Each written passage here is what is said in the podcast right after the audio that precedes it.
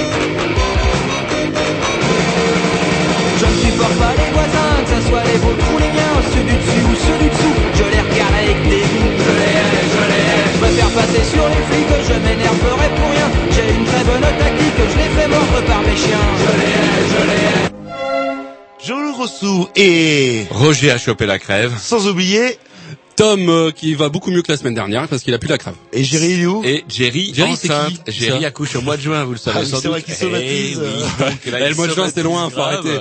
Faut arrêter. Eh, Sa copine est enceinte, mais c'est lui qui souffre. Ouais, non, mais il avait une poussée d'hormones là ce soir et c'est vrai que Je trouve que sa poitrine. bah oui, grossissait en même il a temps des que fesses aussi, peut-être un peu. il fait peur. Moi je vois Bref, qu'il est- il va- Tom, Tom est en plein, est en plein délire.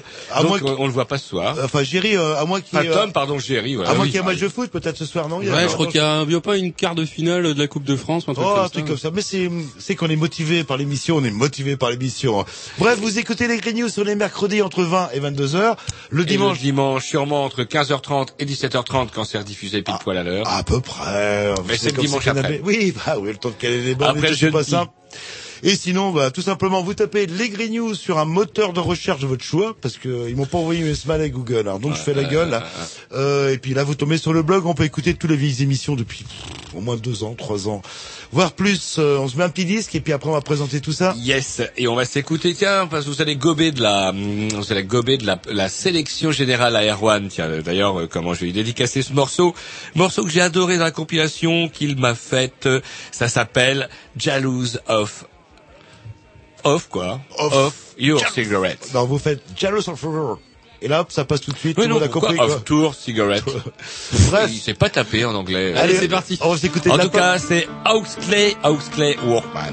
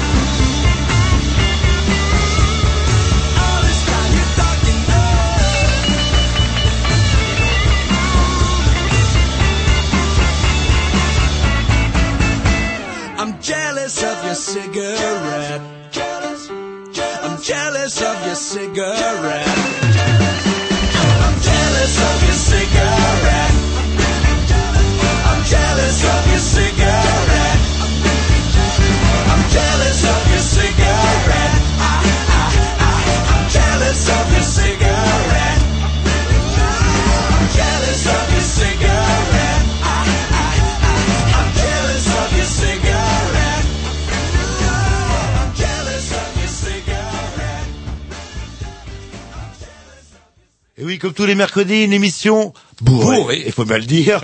Et euh, ce soir, avec moins que d'habitude aujourd'hui, je sais pas ce qui se passe. Non, mais c'est peut-être Le rhume. là. Il va falloir vous essayer un petit, un petit coup de grog. Je pense que ça Ouais, vous ouais, ouais, Ça vous dégagerait un petit peu ouais, c'est vous dire. la, la sphère euh, supérieure. C'est ça que j'aime bien, moi, c'est le passage de l'hiver au printemps dans notre douce contrée bretonne. On passe on a eu quand même un froid soutenu, bien aigrelet, et on passe maintenant à la bonne pluie de printemps. Humide et d'été, Oh, de printemps, d'été, d'automne. Il paraît que les pipes ont fait leur nid super haut. Et Non, pourquoi là- elles font leur nid haut, les pies Pour éviter d'être noyées.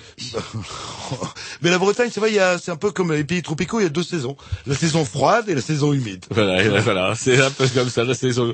Et justement, en parlant d'humidité, on va donc euh, parler d'eau. Et, et ce soir, bah, nous accueillons euh, Monsieur Jean-François Picot, euh, qu'on avait reçu il y a quelques années de ça. Et c'est marrant, on s'est dit, on va sûrement se revoir. Parce que tous les problèmes qu'on a évoqués cette soirée-là, bah finalement, ça s'est pas forcément résolu, ça s'est peut-être même euh, empiré. Donc, euh, bah, vous représentez un petit peu Eau et, Eau et Rivière, euh, bien connu. Je le représente beaucoup puisque je suis le porte-parole de l'association depuis maintenant de nombreuses années et c'est avec grand plaisir que je me retrouve avec vous dans des studios différents Ah, vous avez vu mais pour parler encore de l'eau en Bretagne qui est une problématique qui mérite qu'on en parle de temps en temps. Et, ça puis, vous change le FR3 ou ce genre de, de radio euh, le- Oui, là j'ai plus l'impression d'avoir 18 ans qu'avec Ah oui, aussi. Et donc bah, le sujet, bah, justement, c'est parler un petit peu bah, de de tout ce qui se passe. On va parler évidemment des algues vertes, parce qu'apparemment le gouvernement a pris des dispositions.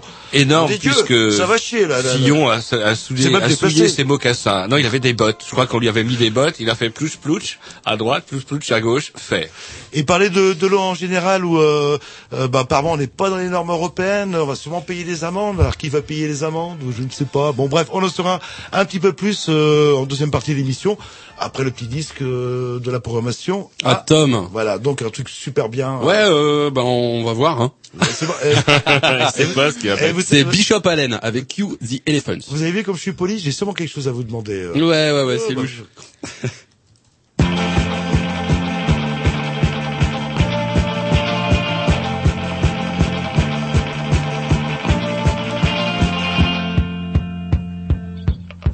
The morning belonged to the grapefruit, ripe in the gold Roman sun. I throw out the rind, it's just bitter to me. Done, done, done. The skyline is made of the umbrella pine. I wish we could climb everyone. But all I would see in the shade of the streets. Done, done, done. Cue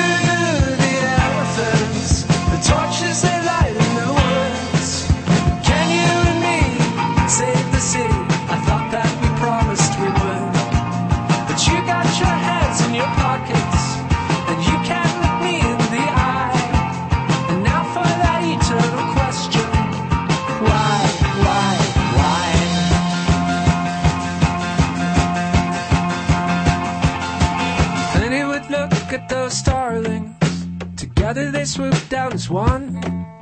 He'd read in that dizzy ellipsis. Done, done, done. We dangle our legs in the fountains. The pail is red anon. The aqueduct water is ancient. Done, done, done.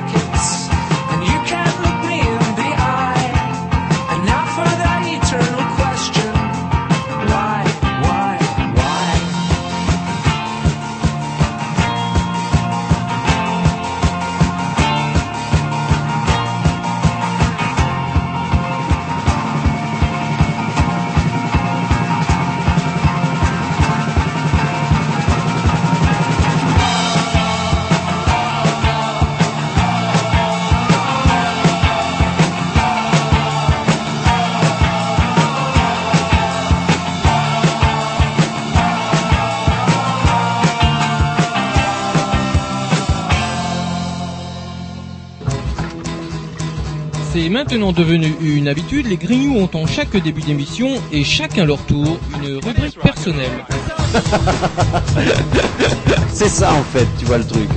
C'est ça Philou, t'as tout compris. C'est un petit peu entre le clin d'œil, le coup de gueule du moment, mais aussi le détail de la vie trépidante d'un Grignou. C'est ça en fait, tu vois le truc. Maintenant, le problème va être de savoir qui a l'honneur d'ouvrir le micro aujourd'hui. Et ça, euh, c'est pas facile. Attendez, eh, attends, attends, tu me laisses parler, tu me laisses Ah, parler. il est en train de me tirer par la violence, Oh, c'est ça. C'est ça en fait, tu vois le truc. Et oui, c'est ça la rubrique perso.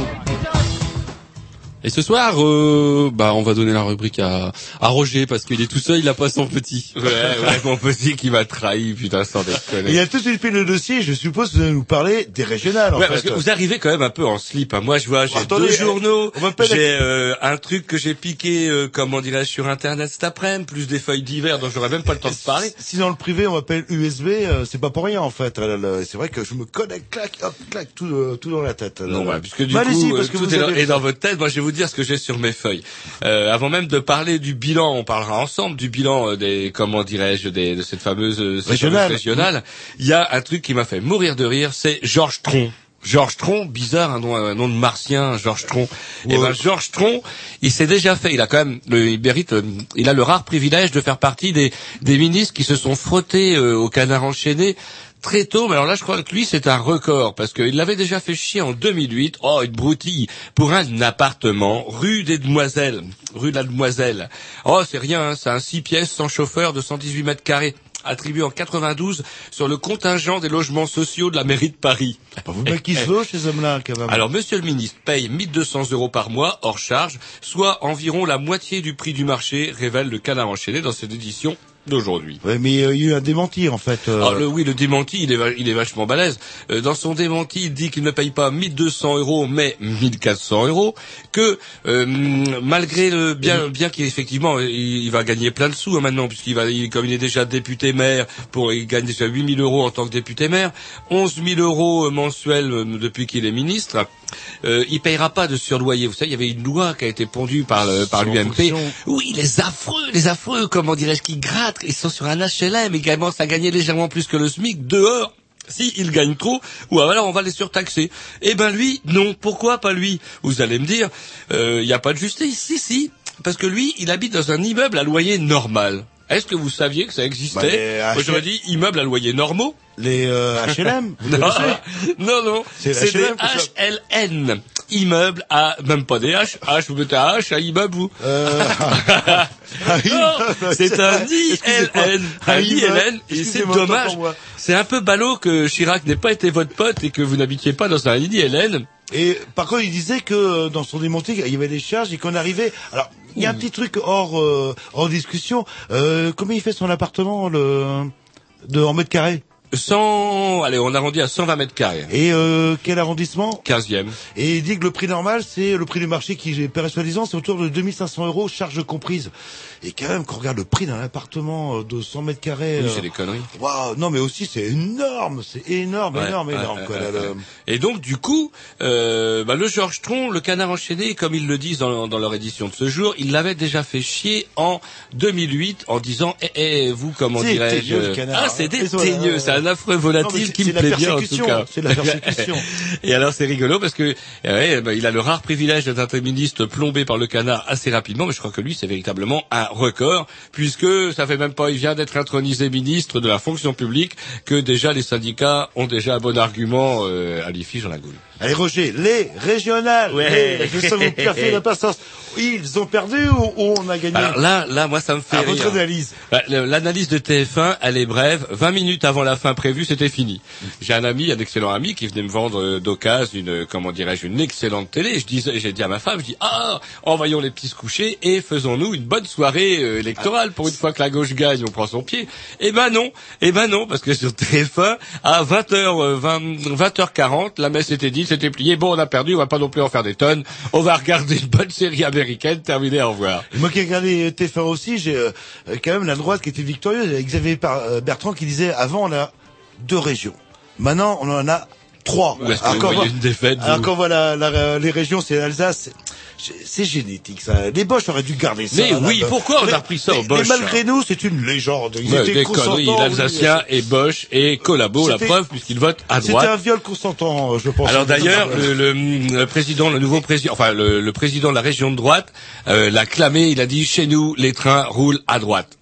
Moi, je croyais que les trains roulaient tout simplement sur des rails, qu'on s'en foutait que ça soit à droite, à gauche, pour le moment que ce soit sur les bons. Eh ben non, en Alsace, ils roulent sur des rails, mais des rails de droite. Et quand même deuxième conquête aussi euh, de l'UMP, la Guyane. Alors ça, c'est une Ah, la. Guyane, oui, bah, c'est une tuerie. Sarko s'est déplacé quelques jours avant pour dévoyer, euh, dévoyer un, un élu socialiste qui ne l'était plus, qui ne l'était plus trop, ou qui n'avait pas vu que, qui avait pas ouvert un journal depuis euh, deux ans, qui s'était pas rendu compte que l'ouverture c'était un peu has parce que la cote à Sarko été plombée.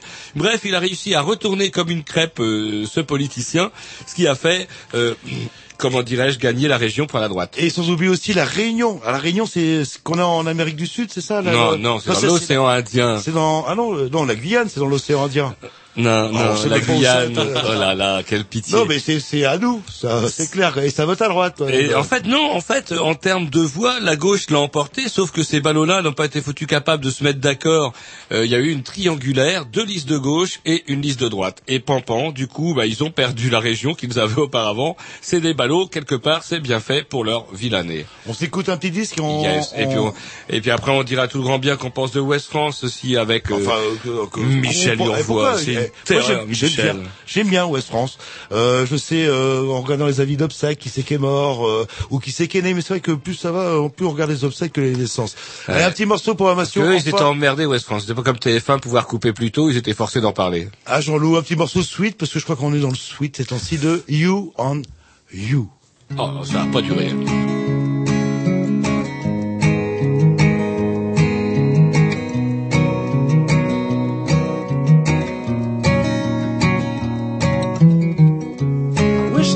I wish I could stay. I think it's just a lonely day. Another illusion full of truth. Oh, I'd give it up now, I'm tired of explaining. Just like a kid who wants to play. And nobody let him learn the rules. And I said bye bye, bye, bye, bye. Try tonight. I wish I could learn and play the rules. And I said bye bye, bye, bye, bye. I wish I could try tonight. Maybe I got something to lose. Oh, it's maybe too late to reach a new end. There is no going back, my friend. Maybe I got something to lose. Oh, I wish I could try to rise up again. I did my best, but I can change. Whatever they think, I just can't choose. And I said bye, bye, bye, bye, bye. I wish I could try tonight. I wish I could learn and play the rules. And I said bye, bye, bye,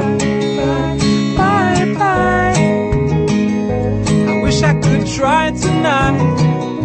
And maybe I got something to lose.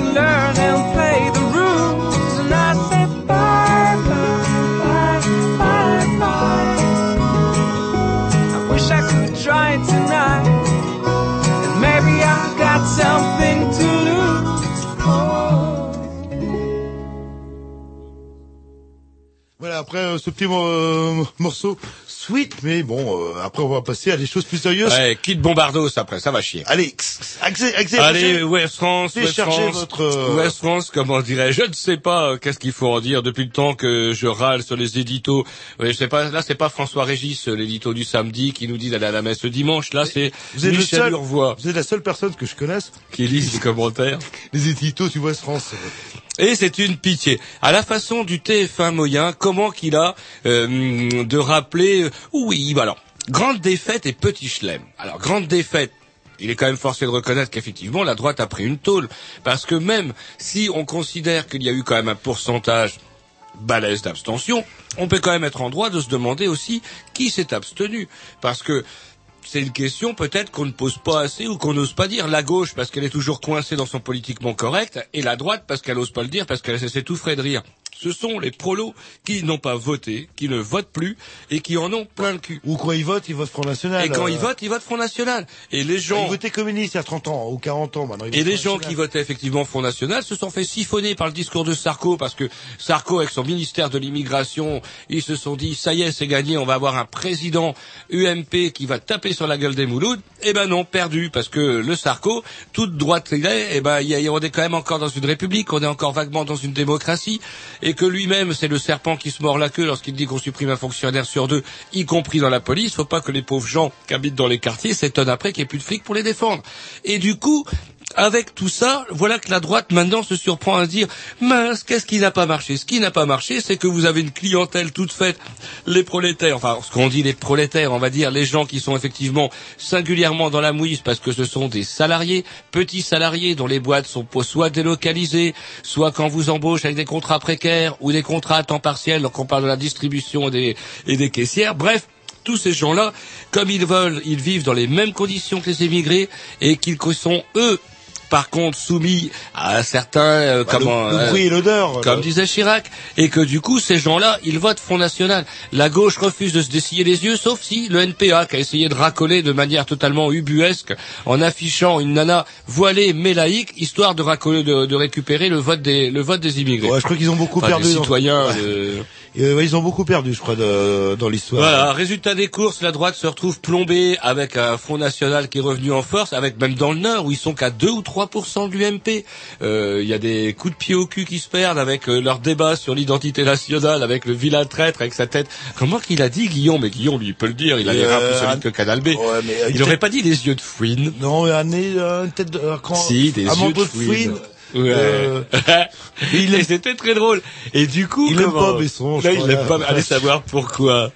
Et du coup, comment dirais-je Ben voilà, voilà, voilà. C'est moi, ça fait des années, des mois que je vous le dis, c'est l'effet boomerang. Sarko, a, à force d'agiter des, des espèces de fantasmes dont il n'est pas capable d'assumer la finalité, à savoir qu'est-ce qu'ils veulent les gens qui votent Front National ou qui ont voté Sarko en 2007 Ils veulent qu'on tape sur la tête des Moulouds. Et quand on leur a enfin reconnu qu'une bonne partie de la population française, sans être ouvertement raciste, n'est pas, ne serait pas mécontente pour qu'on rapatrie des gens par train, wagon ou charter par dizaines s'il le fallait, il faut quand même pas qu'on l'oublie. Et il semblait qu'il y avait plein de gens qui l'avaient oublié. Ben, résultat, le Front National est au mieux de sa forme et que la bête que l'on croyait morte était juste, avait juste fermé un œil. Non, mais il y en a une qui surgit du double Vauvert, c'est Ségolène Royal que j'ai vu sur TF1. Il f- vous devriez regarder plus souvent TF1. pour Ah Oui, ça. parfois ça me déprime. Bah oui, mais TF1. comment pense le peuple, etc. Et qui était là, oui, avec mes 60 et quelques pourcents, euh, sous-entendu, je sens que je suis la candidate désignée pour les présidentielles. euh, Auquel on pourrait lui rétorquer que euh, bah, quand ce, même... ce que lui a répondu euh, Laurence Ferrari en disant oui, mais n'oubliez pas que, alors même plus Martin. Malvy, vous voulez que je vous dise combien il a fait Martin Malvy? 67,77% Et des voix et sans en oublier- midi Pyrénées. Et sans oublier qu'en Guadeloupe, euh, je Dès le premier tour. Ah, Voilà, dès le premier tour, et ça lui... Bon, bref. euh, Alors, en Bretagne, en Bretagne. Alors, les écolos, ils ont joué euh, un drôle de jeu, apparemment. Ils ont voulu faire euh, cavalier seul et, et bah, arrêtez de tripoter les journaux je vais vous ça. donner les chiffres, vous me dites les bleus, la, la Bretagne, voyez, voilà, j'y suis. Mais euh, bah justement, bah les chiffres on les connaît, c'est les socialistes Les chiffres, qui ont gueulé ce qu'on veut. a- avec plus de 50% des voix. Ensuite euh, suit euh, l'UMP avec euh, notre chère ex-préfète Malgorn et les écolos qui arrivent en troisième position. Qu'est-ce que vous en pensez, Roger? Est-ce qu'ils ont pas mal joué le truc en faisant peut-être un peu trop les malins et en disant oui, on veut ci, on veut ça? Ça que bah, Drian était là où le Drian. euh, bon bah du coup on avait promis euh, des postes, on avait promis euh, des comment ils appellent ça des des vice-présidences. Des vice-présidences. Euh, ils n'ont pas voulu. Finalement ils ont tout perdu quelque part. Et euh, bah maintenant on s'est Alors moi je dirais oui et non. Je dirais oui et non dans la mesure où j'aurais été tout à fait d'accord avec vous si au deuxième tour les Verts avaient pris une tôle. Or, il s'est avéré que loin de prendre une tôle, ils ont encore eu plus d'électeurs au deuxième tour qu'au premier tour. Et ça, c'est assez intéressant de constater que dans pas mal de, villes, les, les Verts sont, euh, comment, arrivent euh, bien souvent en deuxième position devant l'UMP carrément. Et du coup, euh, même si euh, j'ai la carte hein, devant les yeux, c'est pour ça que je fais le mariole, mais euh, même si apparemment, de toute façon, le vote vert, c'est rigolo parce que à la limite, plus on est à la campagne, moins on vote vert. Faudra que vous nous expliquiez ça d'ailleurs, puisque vous habitez à la campagne, faudra que vous expliquiez comment ça, ça se c'est- fait que chez vous, où on a les pieds pas mal euh, dans le, parfois dans le lisier, etc. Je vois aux, aux alentours de l'emballe. Putain, j'ai l'impression que c'est, euh, c'est marrant. c'est pas exactement la campagne. Là, vous parlez des fiefs de l'agroalimentaire. Moi, j'ai été très surpris de voir que dans les, dans mon village et dans les villages autour, euh, un nombre de voix pour Europe Écologie, un pourcentage beaucoup plus important que je ne pouvais imaginer. Je, je crois que l'idée environnementale euh, grandit en Bretagne, euh, mais il est vrai que si on regarde Vitré, que si on regarde Lamballe, que si on regarde Rôtier, c'est-à-dire les fiefs de l'agroalimentaire, il y a eu là un, un vote ni vert, ni socialiste, mais franchement UMP. Et là, il y a un truc qui est complètement dingue. Il y a un bled dans les Côtes d'Armor qui s'appelle Trémargat. Vous le connaissez Vous savez combien les Verts ont fait à Trémargat Euh, un paquet, mais je sais que c'est il y a beaucoup plus qu'un paquet. Il y a beaucoup de comment on appelle ça des néo-ruraux aussi qui sont Ah, installés attendez, là dans à les années 70. Trémargat, à Trémargat, les Verts ont fait 58,76%. Vous allez me dire, Trémargat, c'est combien de divisions? Je ne sais pas. Mais en attendant, Trémar... c'est quand même assez emblématique quand même. Ça, ça Bah, veut dire qu'ils sont premiers.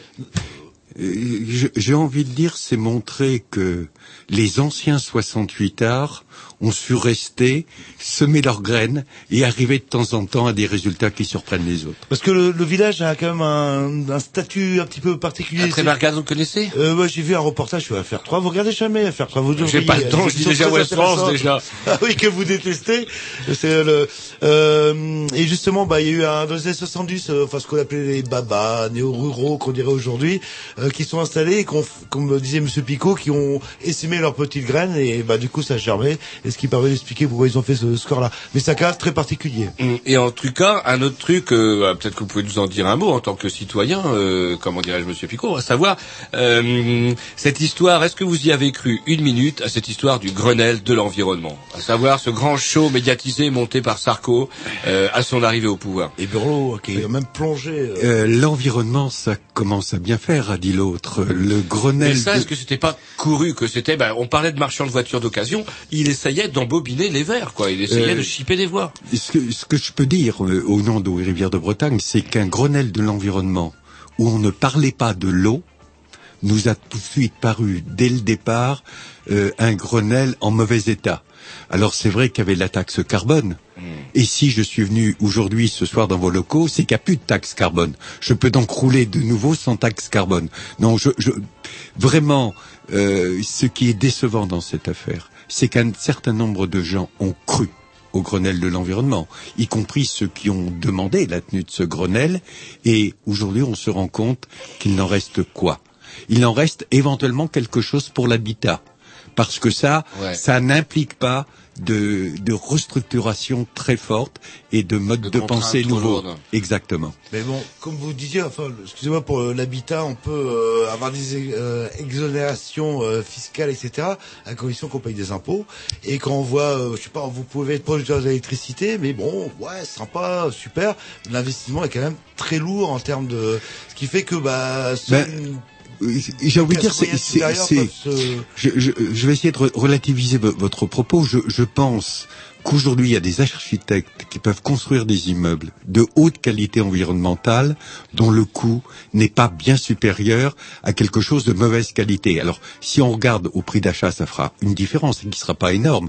Mais si on regarde sur le long terme, on y gagnera. Vous savez, quand on parle d'argent, euh, puisque je vais parler de l'eau, savoir que les programmes de reconquête de l'eau ont coûté un milliard d'euros sur 20 ans.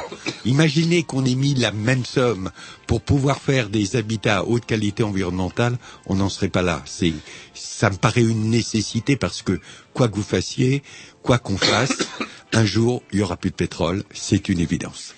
Mais nos élus ne le savent pas encore très bien, qui construisent des bâtiments, genre le vilain truc à Rennes, euh, vous savez, l'hôtel euh, du district, un truc comme Ouais, ça. puis pareil, en termes de Ah, déduction fiscale, euh, j'ai fait changer dans mon appartement personnel euh, une vieille fenêtre contre le double vitrage. Et comme un con, je me suis pris euh, un peu trop tard parce que c'est passé de 25% à 15%.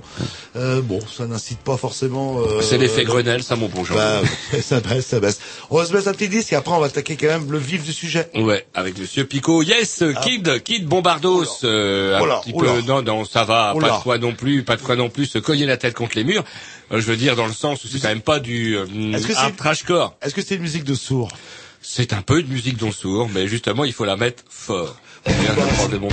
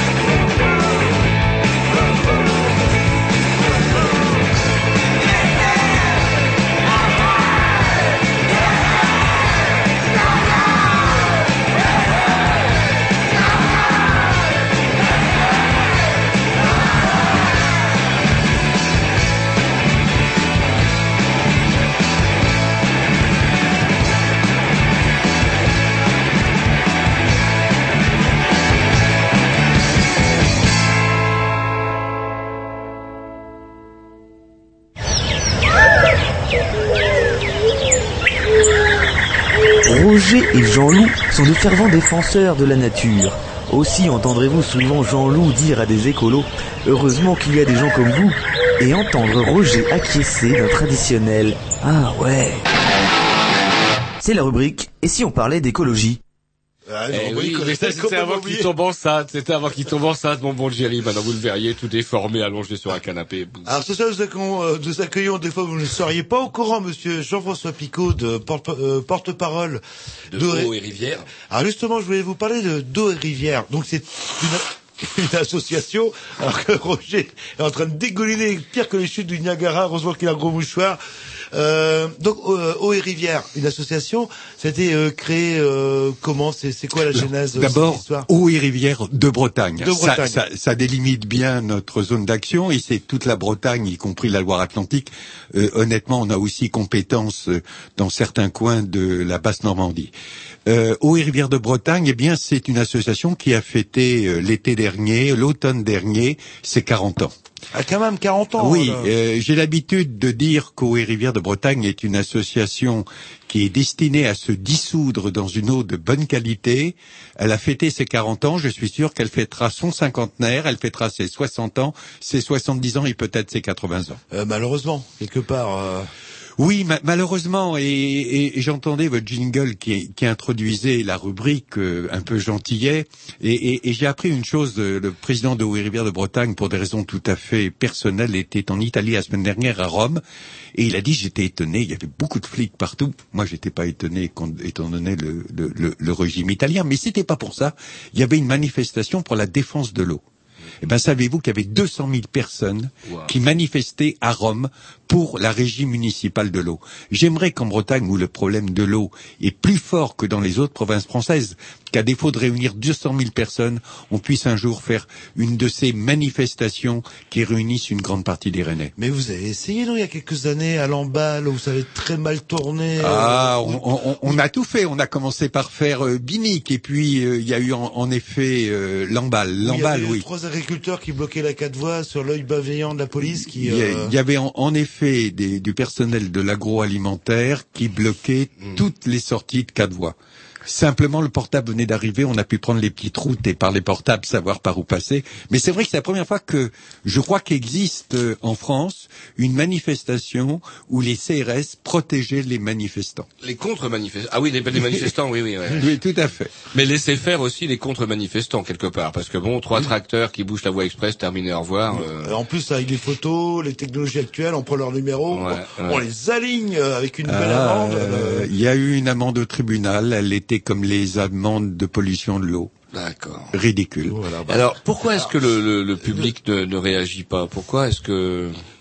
Eh Bien, je, je, je crois qu'il y a plusieurs raisons. D'abord, 40 ans, euh, 40 ans de lutte, c'est beaucoup. Et vous me parliez de Haut-Rivière de Bretagne. Ce qui est intéressant, c'est comment est né Voilà, c'est de, de Bretagne et pourquoi là. Ben, c'est né euh, avant tout euh, d'une association des pêcheurs, des agriculteurs, des gens qui vivaient près des rivières parce qu'on ne trouvait plus de saumon dans les rivières et que toutes les rivières étaient emblavées. C'est-à-dire que des troncs d'arbres étaient tombés dans la rivière et empêchaient son cours normal. Et ça a commencé par des grands chantiers de nettoyage de, de rivières où il y a eu parfois 3000 personnes. Et puis... la- bénévole, bien évidemment. Euh, et puis, au fil du temps, euh, un autre problème s'est posé. Le problème de la pollution des eaux. Et à partir du moment où on a parlé de pollution des eaux, on a parlé des responsables de la pollution. Et l'un des grands responsables de la pollution des eaux, ça n'est pas tel agriculteur ou tel agriculteur, c'est une telle concentration d'exploitation d'élevage en Bretagne juste quand même pour donner une bonne idée des choses. La Bretagne, c'est 3 millions d'habitants, un peu plus. L'été, quand il fait trop chaud sur la côte d'Azur, on se retrouve à 4 millions avec tous les touristes qui sont remontés de la Méditerranée. Mais si on parle en termes de pollution et qu'on inclut les animaux, la Bretagne, c'est 45 millions d'équivalents habitants. Parce qu'on concentre 60% des cochons, 45% des volailles, 30% des vaches laitières sur un territoire qui, en plus, dépend à 86% de ces rivières pour fabriquer de l'eau potable. Et là, on, va, on a le choc un petit peu les intérêts économiques. euh, et à l'époque, euh, donc 40 ans, 1969, l'écologie, c'était... euh, Bah, c'était les, les débuts de l'écologie. Euh, en tant que citoyen, moi, je me souviens avoir voté pour un homme qui portait un soupule Oui. rouge. Monsieur Dumont Monsieur Dumont René, euh, aux élections de 72, et qui avait fait rire tous les journalistes et tous les politiques en prenant un verre d'eau en disant j'espère que dans l'an 2000, il sera aussi simple de boire ce verre d'eau. Et c'est vrai que c'est aussi simple. Le seul problème, c'est que nous avons en Bretagne l'eau la plus chère de France, et l'eau qui est un produit naturel par excellence, est devenue un produit de très haute technologie, à très forte valeur ajoutée. Ça n'est plus du tout l'eau que buvaient nos parents. Alors justement, comment dirais-je, j'en viens à ma question, alors que l'eau est un besoin vital, comment se fait-il que justement euh, il n'y ait pas suffisamment de prise de conscience de la part de la population, à part quand on reçoit notre facture de flotte et qu'on gueule ou qu'on voit des algues vertes sur les plages? Parce que c'est parce que nous vivons dans une région qui a été très longtemps rurale. Et que lorsqu'on parle de la qualité de l'eau, on s'oppose à un modèle agricole. Or, ce modèle agricole, c'est celui du productivisme, c'est celui du hors-sol, c'est celui de la FNSEA. Euh, vous, vous parliez du fait que Europe Écologie avait eu des, des scores étonnants, en règle générale, dans les villes et beaucoup moindres euh, Les campagnes, dans les campagnes. Mais dans les campagnes près de chez moi, dès qu'on parle de pollution, à qui qu'on en parle? Si j'en parle à mon voisin, son frère, son beau-frère, son petit-fils, travaillent ou dans l'agriculture ou dans l'agroalimentaire. Le, le, le vrai problème, on, on, on l'a pas assez dit. Moi, ce qui m'a frappé, et je ne fais pas de politique, c'est que dans les listes d'Europe Écologie, il y avait des représentants de la Confédération paysanne. François Dufour, grand ami José Bové, et aujourd'hui était tête de liste en Basse-Normandie et a été élu. On n'a pas assez dit que ce qui faisait aussi l'intérêt d'Europe Écologie, c'était de présenter un autre modèle agricole. Cet autre mo- modèle agricole qui considère en effet la vérité de ce qu'on appelle l'agriculture durable. Je vous rappelle que pour quelque chose soit durable, il faut trois facteurs. Que ça soit socialement durable. En 20 ans, 50% des exploitations bretonnes ont disparu. Il faut que ça soit économiquement viable. On va pas reparler de la crise du lait, ni de la crise du poulet, ni de la crise du porc. On voit bien que tous les gens qui travaillent dans, ces filières disent que c'est une catastrophe. Et enfin, environnementalement acceptable. Or, environnementalement acceptable, faut de voir six ministres défiler sur une plage nettoyée jusqu'à l'os au début septembre et entendre la secrétaire d'État à l'écologie dire la politique de l'autruche, c'est fini, la messe est dite. Ça veut bien dire ce que ça veut dire une politique de l'autruche. Ça veut dire que pendant 30 ans, il y a 30 ans Ouest France, que vous n'aimez pas, titré... Qui dit tous les jours quand même. Oui, il faut être informé. Euh, Tout à fait. que Ouest France titrait avec ses propos du président de Haut-Rivière de Bretagne, sans véritable politique de l'eau, les algues vertes, il faudra s'en accommoder.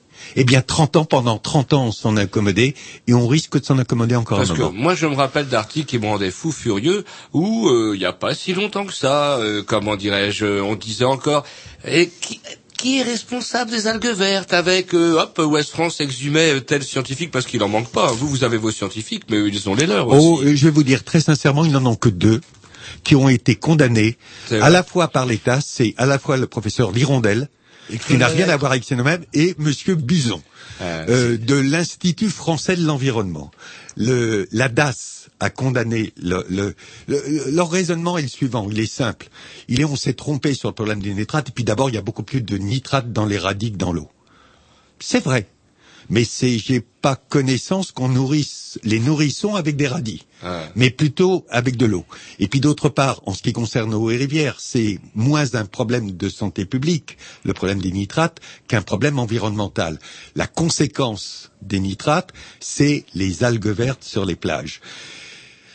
Que les choses soient dites et dites simplement. Le Conseil scientifique de l'environnement de Bretagne a fait une étude, j'ai des chiffres là, là à côté de moi, en étant gentil, en Bretagne, 96% de l'azote qui devient des nitrates est d'origine agricole. Alors on a vu des gens dire dans Ouest France, mais les algues vertes, c'est pas le- les nitrates, c'est le phosphore.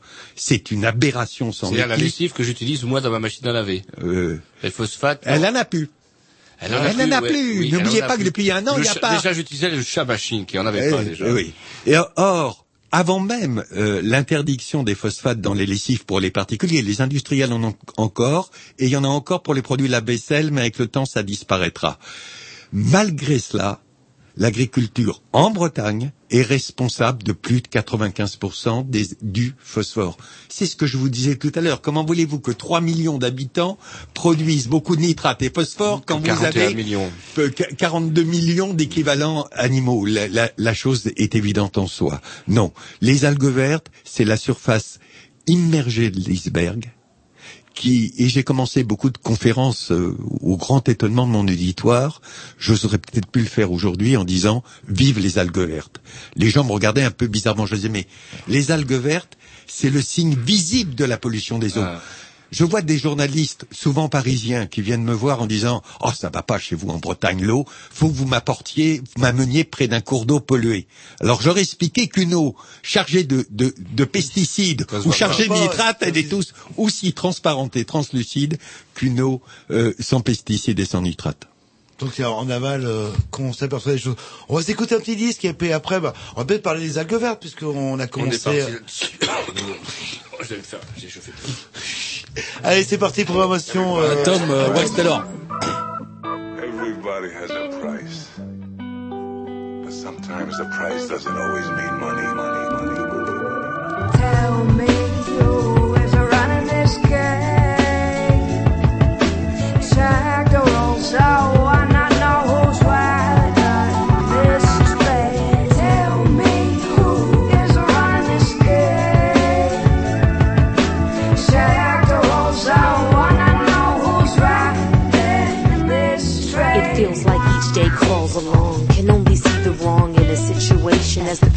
playing. No dedication or conviction in what I'm saying. Weight laying heavy on my soul. Invisible. Manage to keep it moving, but don't know who's in control. Life used to be so beautiful. Could appreciate how the sun illuminates the smallest thing and motivates the birds to sing at the crack of dawn. At the crack Spread their wings and take on a new flight before the night falls. Calls them back to sleep. So they retreat under the sheet of indigo that glows from the harvest moon.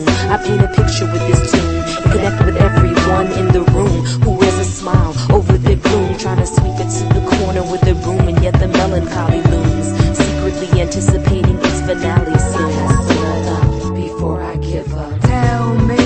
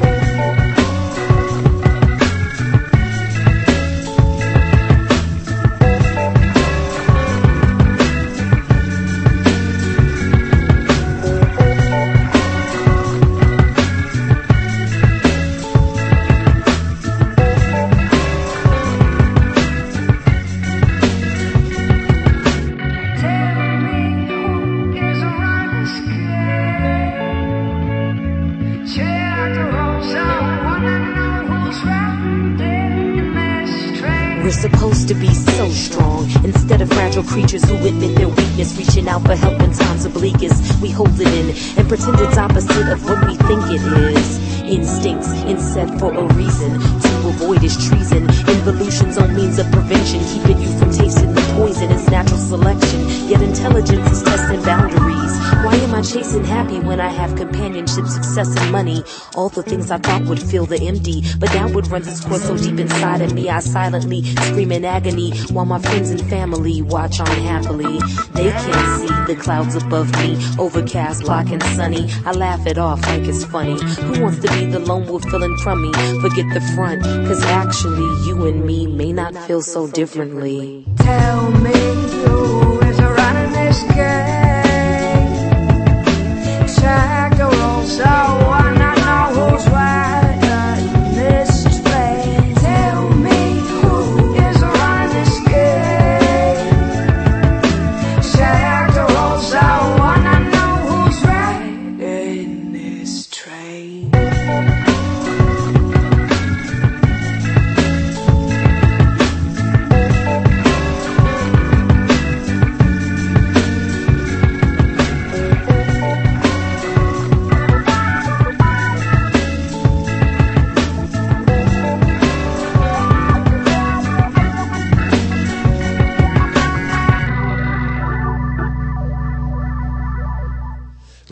Écoutez toujours les Grignoux en compagnie de Monsieur Picot et justement, on va le, parler d'algues vertes. Alors il a fallu qu'on attende parce que le phénomène des algues vertes, ça dure depuis quand même quelques années. Il a fallu qu'on attende euh, mort de cheval euh, et peut-être mort d'homme pour qu'il se passe quelque chose. euh. Oui, ça, ça montre bien les, les priorités de l'État depuis une trentaine d'années. On a parlé des algues vertes et moi ça m'a frappé en, en tant que porte-parole de Haute-Rivière de Bretagne. Vous n'imaginez pas, on en a parlé dans le monde entier. De la mort de ce Ah ouais. cheval, Pauvre Sir Gilton, Ouais, que franchement je...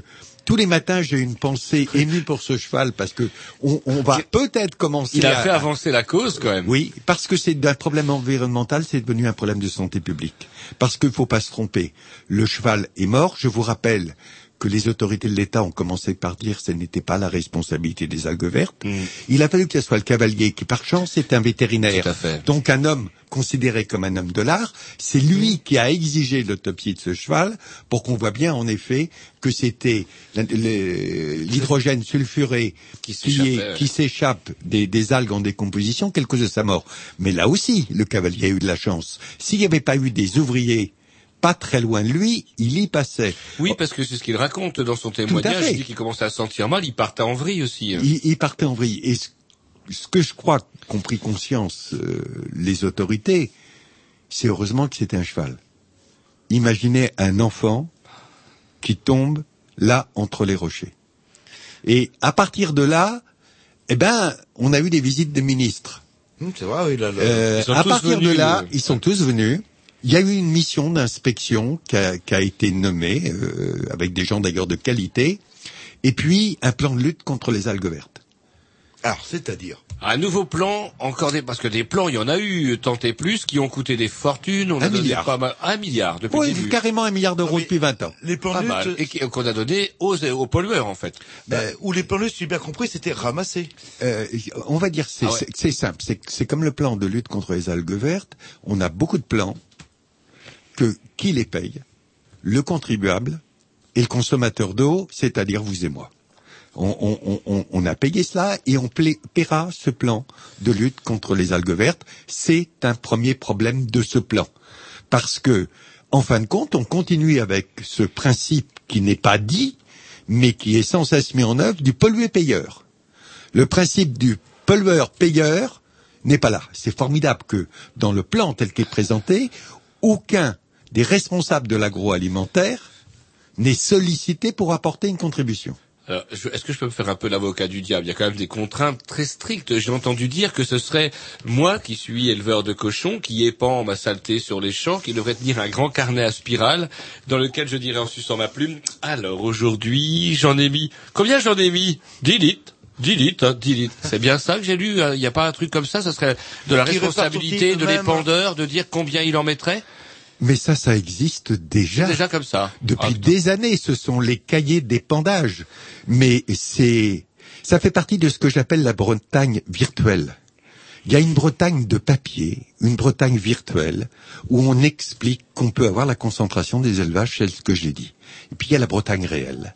La Bretagne des réels, c'est d'avoir des rivières polluées par les nitrates, polluées par les pesticides, polluées par le phosphore et des algues vertes sur nos plages. Non, de ce côté-là, du côté des contrôles, il y en aura peut-être quelques-uns, mais, mais très peu. D'ailleurs, notez, si la mission d'inspection avait dit un certain nombre de choses très fortes, très intéressantes, la veille du sortie du plan, la FNSEA a dit qu'elle était satisfaite de ce plan. Sans être un grand politique, on peut bien comprendre. Ni, ni faire de mauvais esprit. Je ne fais genre. quasiment jamais. C'est pas votre genre. ouais. Et monsieur le métayer le sait bien, je ne fais jamais de mauvais esprits. Ça serait vraiment me prêter des intentions que je n'ai pas. Non, je, je me contente des faits. Et c'est un plan, par exemple, où la, qui est dans le mauvais ordre.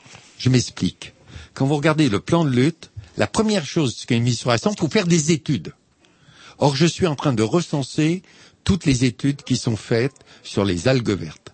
La première étude remonte à 1973. J'en ai collationné 80. Mais avant de prendre des mesures, on va faire de nouvelles études. Et puis, c'est le premier volet. Le deuxième volet, c'est le curatif. On va nettoyer les plages. On va mieux les nettoyer. C'est ce qu'a dit la mère Joanneau. C'était la mère Joanneau qui disait oui, oui, vous inquiétez pas, on va, de toute façon, il y en aura plus, on va même les ramasser en mer, qu'elle disait. Alors, Là, il y a, ça fait partie du système. il y a deux choses qui se posent parce que on ramasse, c'est un coup, et après, qu'est-ce qu'on fait euh, Alors, ah, Est-ce que c'est une algue miracle Ça se trouve. euh, on Dans peut ta culotte, Jean-Loup, Si vous posez toutes les questions à la fois, je- excusez-moi. j'arriverai pas à, à- à- à répondre dans l'ordre. J'ai posé la pression pour le premier. Donc, c'est vrai. Mais on va ramasser où Les algues? Sur les plages, où on peut faire passer des tractopelles. Mais entre les rochers, sur les vasières, il n'en est pas question. Alors il y a une lettre qui a été adressée par le préfet du Finistère, justement, aux communes littorales, en disant, eh ben, faut fermer ces endroits à la circulation. Parce qu'on ne peut pas nettoyer. Premier point, on va nettoyer. Pour l'année qui vient, en 2010, il est prévu que ce soit l'État qui finance complètement ce nettoyage. Mais seulement pour l'année 2010. Qui financera pour 2011 Qui financera pour 2012 Les régions, elles sont tout à gauche, tiens, ça leur apprendra. Je suis pas sûr que les régions, euh, je vous signale que d'ores et déjà, il y a eu une réunion du Conseil général des Côtes d'Armor qui s'est opposé justement au plan de lutte contre les algues vertes en, en fonction de son financement. Et une fois qu'on les a ramassés, on a trouvé soi-disant la solution miracle. On va faire de la méthanisation avec le lisier. Ah, c'est marrant. Et on va racheter l'électricité. D'un côté, ça fait pas de gaz, et puis en fait, si, ça en fait un peu quand même. Ah ben, comme... euh, Mais euh, l'i- l'idée est intéressante. Pourquoi pas recycler une pollution pour en faire quelque chose de positif? Ça éviterait des centrales Ah, nucléaires. euh, comme euh, serpent qui se mord la queue ou comme cercle vicieux, c'est pas mal. Je pollue, je ramasse les algues, avec mon lisier et mes algues, je méthanise et on me paye mon électricité plus chère. Il n'y a pas de raison que le système dure. D'autre part, toutes les études scientifiques faites sur la méthanisation des algues et du lisier disent qu'attendez, les problèmes techniques ne sont pas encore réglés, loin de là. Donc ça, c'est le curatif. Ça, le curatif, on va dépenser des sous. Et reste le préventif. Oui, justement, oui. Alors là, sur le préventif, on est, alors, on est d'une part à deux bassins versants qui vont être des bassins versants d'expérimentation. Est-ce que est-ce que vous pouvez nous rappeler ce que c'est qu'un bassin versant euh, Parce que j'en entends souvent parler, et puis ouh, je fais oui, oui, mais euh, je Vous faites où oui, oui. Le bassin versant, quand vous prenez une géographie, vous avez des collines, vous avez des, des creux. C'est toute la partie de territoire qui retire, qui recueille toutes les pluies qui vont se retrouver dans un cours d'eau. Hein, euh, c'est le problème de la pente, où ça tombe d'un côté sur un Mhm. bassin versant ou de l'autre. C'est comme une montagne, où vous êtes du côté est ou vous êtes du côté ouest. Le bassin versant et le sous-bassin versant, c'est tout ce qui recueille les pluies sur un même cours d'eau. D'accord. Euh, il y a, va y avoir deux bass- sous-bassins versants expérimentaux. Alors il faut savoir qu'en Bretagne, il y a huit, neuf bassins versants avec des marées vertes. Mais les marées vertes, c'est pas tout le problème. Il y a les algues vertes. Il y a 106 sites en Bretagne affectés de manière cruciale par les algues vertes. Le problème pour faire une marée verte, il faut trois conditions. Il faut un estran plat, c'est-à-dire une plage qui est Une grève, enfin, je crois pas. une grève Voilà. très douce, qu'elle soit relativement fermée et certaines conditions d'ensoleillement. Parce que s'il n'y a pas ces conditions, comme beaucoup dans le Finistère, vous avez des marées fortes, les algues arrivent avec la marée, mais repartent avec la marée. Tandis que lorsque l'estran est faible, les algues arrivent avec la marée montante et la marée descendante ne les ramène pas. Et elles vont s'accumuler peu à peu. Donc il y a quand même, c'est vraiment un problème. Il y en a l'île de Ré. Euh, plus ça va, vous montez de la Normandie au sud de la. Vendée, Il y en a à Grandville qu'on ne voyait pas avant. euh, euh, on, on, on- on en voit de plus en plus. Alors le préventif, on va avoir des bassins versants d'expérimentation et on va faire une chose quand même étonnante. On va récupérer des zones humides, faire des talus et des haies. Ah, c'est nouveau. Qu'est-ce qu'on va faire? Non, re- on on va, refaire ce qu'on a Oui, détruit il y a oui, le rebond- 30 ans. Oui, là, là. Ce pourquoi Oui Rivière s'est battu il y a 30 ans en disant la destruction des, des talus, c'est de la Mhm. pollution assurée. Les zones humides, c'est des zones qui dénitrifient naturellement.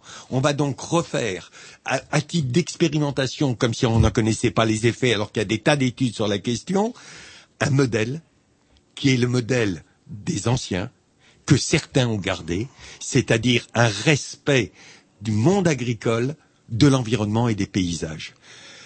C'est quand même incroyable que ce même gouvernement qui a financé, je, je, je vous rappelle en, en partie les remembrements, la destruction des talus et des zones humides et euh, les, les tuyaux sous toutes les zones humides, je, je cherche le mot, il m'échappe tout, tout, tout, tout à coup, ont été financés par les conseils généraux. Aujourd'hui, on dit, eh ben, on va revenir en arrière. Ça n'a l'air de choquer personne et on dit, c'est très bien. Ça montre bien que le modèle qu'on avait pris, il est dans le mur. Il ne, la, la Fontaine dit, euh, avec le lièvre et la tortue, euh, il ne suffit pas de, de courir, Oui, il faut partir à point. Et j'ai envie de dire, il faut partir dans la bonne direction. Or, depuis 30 ans, on est dans la mauvaise On- direction. C'est un peu la mode en ce moment. D'ailleurs, c'est ce que Sarko a dit euh, en parlant des pauses dans les réformes. Il dit on va délégiférer. Alors c'est amusant parce que quelqu'un qui a regardé dans son dictionnaire, ça n'existe pas. On ne, on ne peut délégiférer. Il y en a qui font des lois, d'autres qui les défont. Voilà, voilà, c'est comme la bravitude, euh, le, Ouais, ouais, la il délégifère. C'est-à-dire qu'il a, pendant ses deux premières années de règne, mettons trois, il a légiféré à mort, et là maintenant, je Ah ben, freine, Euh, je délégifère. Avez-vous entendu parler de l'agriculture euh, hautement intensive, non, écologiquement intensive C'est pas mal aussi comme formule. J'avais entendu parler de l'agriculture raisonnée sous Chirac. euh. Ah, l'agriculture raisonnée, elle a perdu la raison depuis un certain temps. Ouais, c'est un poème. Et justement, parce que vous parlez d'agriculture, on peut pas embrayer avec un petit disque. Jean-Loup, je vous vois bondir puisque Tom est parti. Bah oui, Euh, oui, il arrive- il arrive Tom vient que- d'apprendre que, comment dirais-je, sa chérie, euh, comment va accoucher ce soir, elle aussi. Bref, il y a vous parliez. Alors, il existe, chers auditeurs, une excellente revue qui s'appelle Eau et rivières de Bretagne. C'est un, c'est un, on dirait un saisonnier. Oui, non, non, il y a, euh, c'est un trimestriel. Il y a quatre numéros par an. Quatre numéros, ah oui, comme quatre saisons, pareil. C'est pour ça que je disais saisonnier, parce que Oui, vous, vous tout à titrez, fait. vous titrez hiver, donc après l'hiver, Oui. je suppose, j'attends le numéro de printemps. Il ne va pas tarder. Voilà. Et donc dans cette excellente revue, on, on passe euh, justement en revue, sans mauvais jeu de mots, l'éventail de, hum, de, de vos diverses activités. Et vous parliez tout à l'heure, on est, il y a un chapitre justement sur ces euh, maudites algues vertes, et vous mettez en exergue, en exergue la défaillance de l'État, parce que c'est donc une activité d'eau des rivières, c'est de traîner les gens euh, en justice, de, les, de leur secouer les puces un peu, notamment l'État. Euh, oui, j'ai envie de dire euh, traîner euh, les gens en justice, non.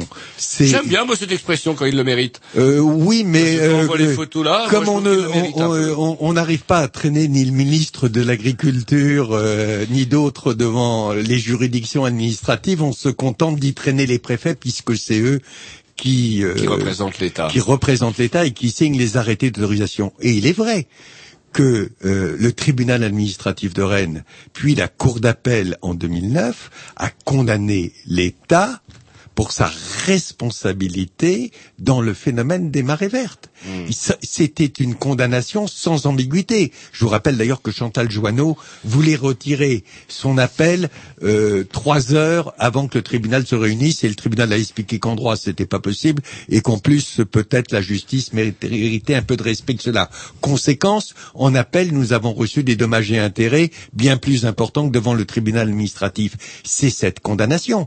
Mais il y a d'autres condamnations et des condamnations importantes. Le grand juge dans ces domaines, où c'est vrai que le ministère de l'Agriculture est souvent co-géré avec la FNSEA, comme si c'était un syndicat. Quand c'est pas carrément l'ancien patron de la FNSEA, comme je me rappelle d'un monsieur Guillaume, qui était Oui. ministre de l'Agriculture. J'ai envie de dire qu'aujourd'hui c'est plus discret. C'était François Guillaume à l'époque. François Guillaume, dont, que j'ai- dont j'ai revu un- euh, une émission consacrée aux paysans il n'y a pas longtemps. Il était là. Euh, et qui a été interviewé. Et c'est extraordinaire à quel point il maintenait les positions qu'il avait alors. Je trouve ça intéressant. Il y a des gens qui ne seront jamais capables de faire des retours en arrière euh, satisfaisants. Mais, mais la Commission, la Cour européenne de justice, c'est un organisme important. Je vous rappelle que dans tous les domaines de l'eau, la Cour européenne de justice a toujours envoyé des mises en demeure à l'É- à l'État français pour toutes les directives concernant l'eau, sauf une seule, c'est la directive conchilicole qui n'a jamais été euh, traduite en droit français. On s'est contenté de bouger les zones conchilicoles. On a été condamné en 2001 pour non-respect de la directive européenne sur les eaux superficielles destinées à la potabilisation. Nous devions repasser devant la Cour fin 2007 avec euh, derrière une astreinte, euh, d'une part une amende de 28 millions d'euros, mais ce qui était beaucoup plus grave, une astreinte journalière de plus de 100 000 euros, tant que les captages à plus de 50 mg litre de nitrate seraient toujours en activité. Alors qu'est-ce qu'a fait l'État français? Ben, Partout où il le pouvait, il a coupé les captages. Puisque quand les captages ne fonctionnent plus, eh bien on n'est plus Pas vu, pas pris. euh, on n'est plus dans cette problématique. La rivière est toujours dans le mauvais état. Mais comme on ne prend pas de l'eau pour faire de l'eau potable, pas de problème. Donc c'est que ça va mieux. Absolument. Et d'autre part, on, on- on a fait des interconnexions. Nous aurions dû voir ce dossier devant la Cour européenne il y a presque un an. À ce moment-là, tous les hommes politiques, Michel Barnier en tête, sont montés à Bruxelles. Et je sais que Michel Barnier a des relations à Bruxelles, ainsi que le préfet de région, ainsi que les ministres, pour discuter de ce problème. Eh bien là, il y a eu un gentleman agreement.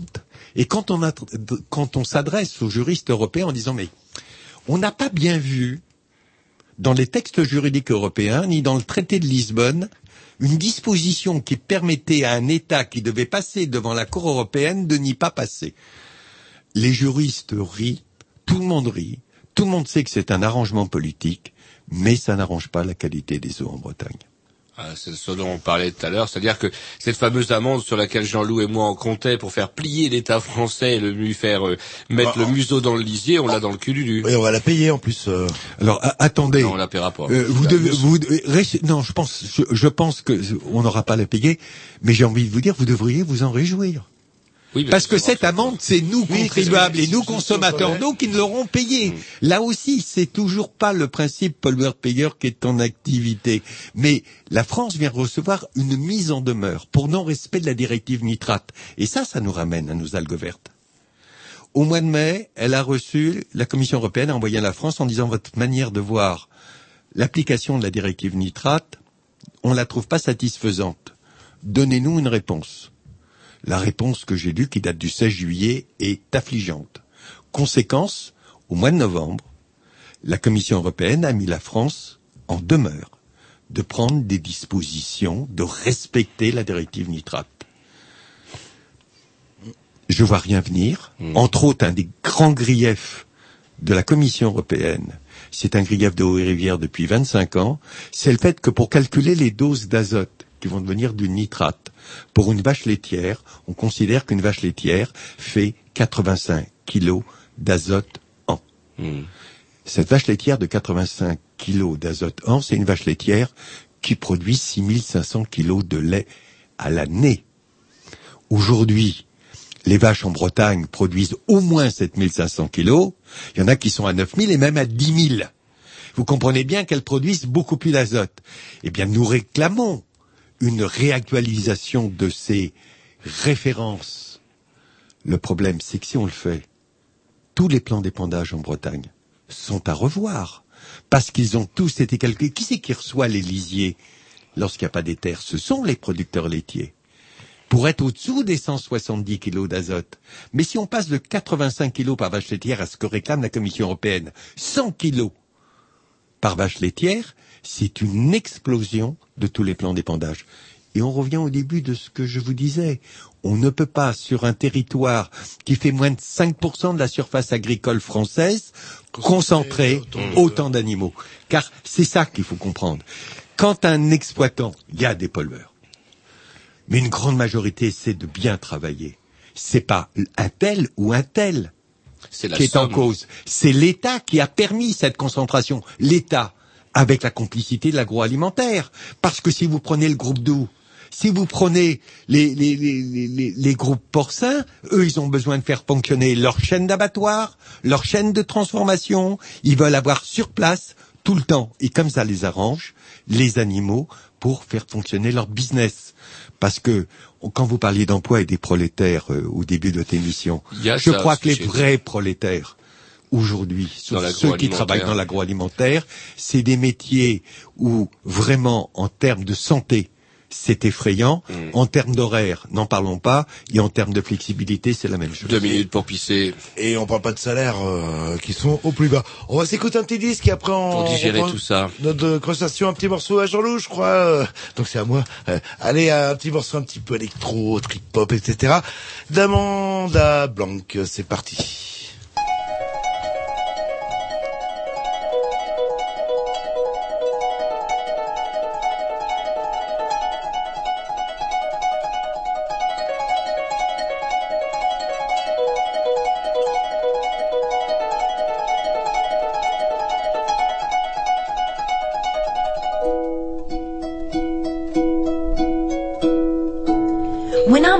My room, sometimes I stare at the wall, and in the back of my mind, I hear my conscience call, telling me I need a boy who's as sweet as a dove. For the first time in my life, I see I need love. There I was, giggling about the games that I had played with many hearts, and I'm not saying no names. Then the thought occurred, teardrops made my eyes burn, as I said to myself, when am I gonna learn? I can feel it inside, I can't explain how it feels. All I know is that I'll never dish another raw deal, playing make believe, pretending that I'm true, holding in my lap as I say that I love you, saying no more, kissing you on the ear, whispering I love you and I'll always be here. Although I often reminisce, I can't believe that I found a desire for true love floating around inside my soul because my soul is cold.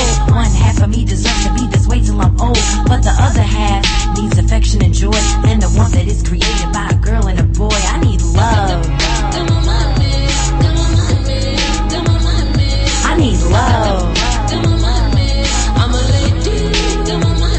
I need love. I need love.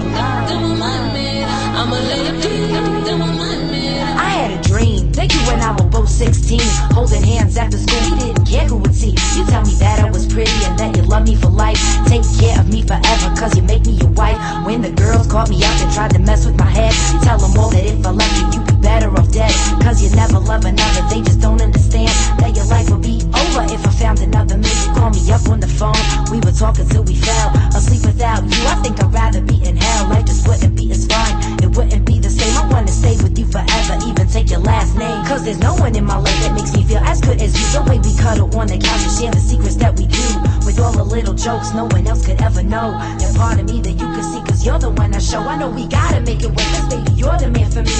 Without you by my side, you're my world be incomplete. And if you ever leave me lonely, boy, my heart will be crushed and torn apart. You know you touch my soul, and now I know that, boy, I need love.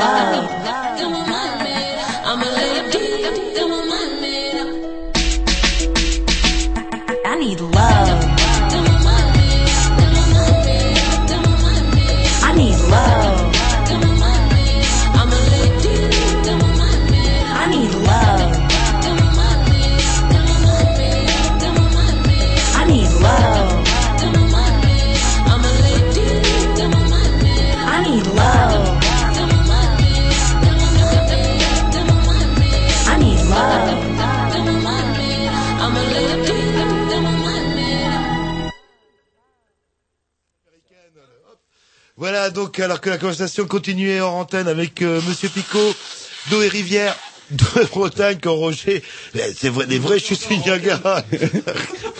J'ai l'impression que j'ai le cerveau qui se vide dans mes mouchoirs. mais- Enfin, il n'y a pas que le cerveau apparemment. Et il y a une question que je voulais vous poser. Bon, les, les coupables entre guillemets, ou plutôt les euh, la cause est déterminée, c'est euh, la- la- l'agriculture intensive, etc. Est-ce qu'il y a une part, une prise de conscience euh, de la part de ces fameux agriculteurs euh, avec leurs porcheries, etc. en disant bah on pollue, on pollue, ok c'est notre faute, mais on est conscient d'un système. Ou est-ce qu'ils ont des experts euh, à la Claude Allègre qui leur disent non non ça n'a rien à voir, c'est une mutation génétique ou un, phénomène euh, cyclique qui revient tous les mille ans, euh, qui fait que là ça va disparaître euh, bientôt. C'est intéressant ce que vous dites parce que ça, ça me montre une fois de plus que la FNSEA a gagné. Parce que vous dites les agriculteurs. Moi, je connais pas les agriculteurs bretons. Il y a Mmh. des tas d'agriculteurs. On peut parler. Il y a les, les agriculteurs bio, pour prendre un exemple. Il y a les agriculteurs de l'agriculture paysanne qui cultivent comme autrefois. Il y a les agriculteurs euh, du CEDAPA de Pochon, André Pochon, qui, qui, qui travaille autrement. Oui, il y a on en a les agri- parlé, ouais, il a eu pas mal d'articles, Monsieur Pochon. hein. Oui, absolument. C'est lui qui a, qui a- qui- Oh, c'est, il mériterait une émission. Invitez-le. Un Ah jour. ouais, mais vous avez son contact, hein, Monsieur Pochon Oh, je pourrais vous le donner. Il y a Ah, pas de on va problème. s'arranger euh, en antenne. Euh, Il y a les agriculteurs de la Confédération paysanne. Vous avez un numéro d'Ori Rivière sur euh, Justement, votre avec table une interview de Thierry Une- Thomas. Thierry Thomas, qui a été longtemps porte-parole de la Confédération paysanne dans les Côtes d'Armor, qui est un homme pour lequel j'ai le plus grand respect. C'est un éleveur de cochons sur Caillebotis. Mais il travaille très bien. Il n'a pas eu besoin du PMPOA, du programme de maîtrise des pollutions d'origine agricole, financé à 66% par le contribuable pour faire une fosse à lisier. On peut travailler dans de bonnes conditions.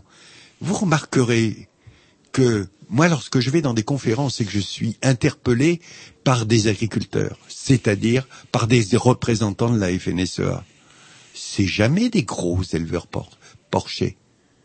C'est toujours de petits éleveurs bovins qui viennent m'attaquer.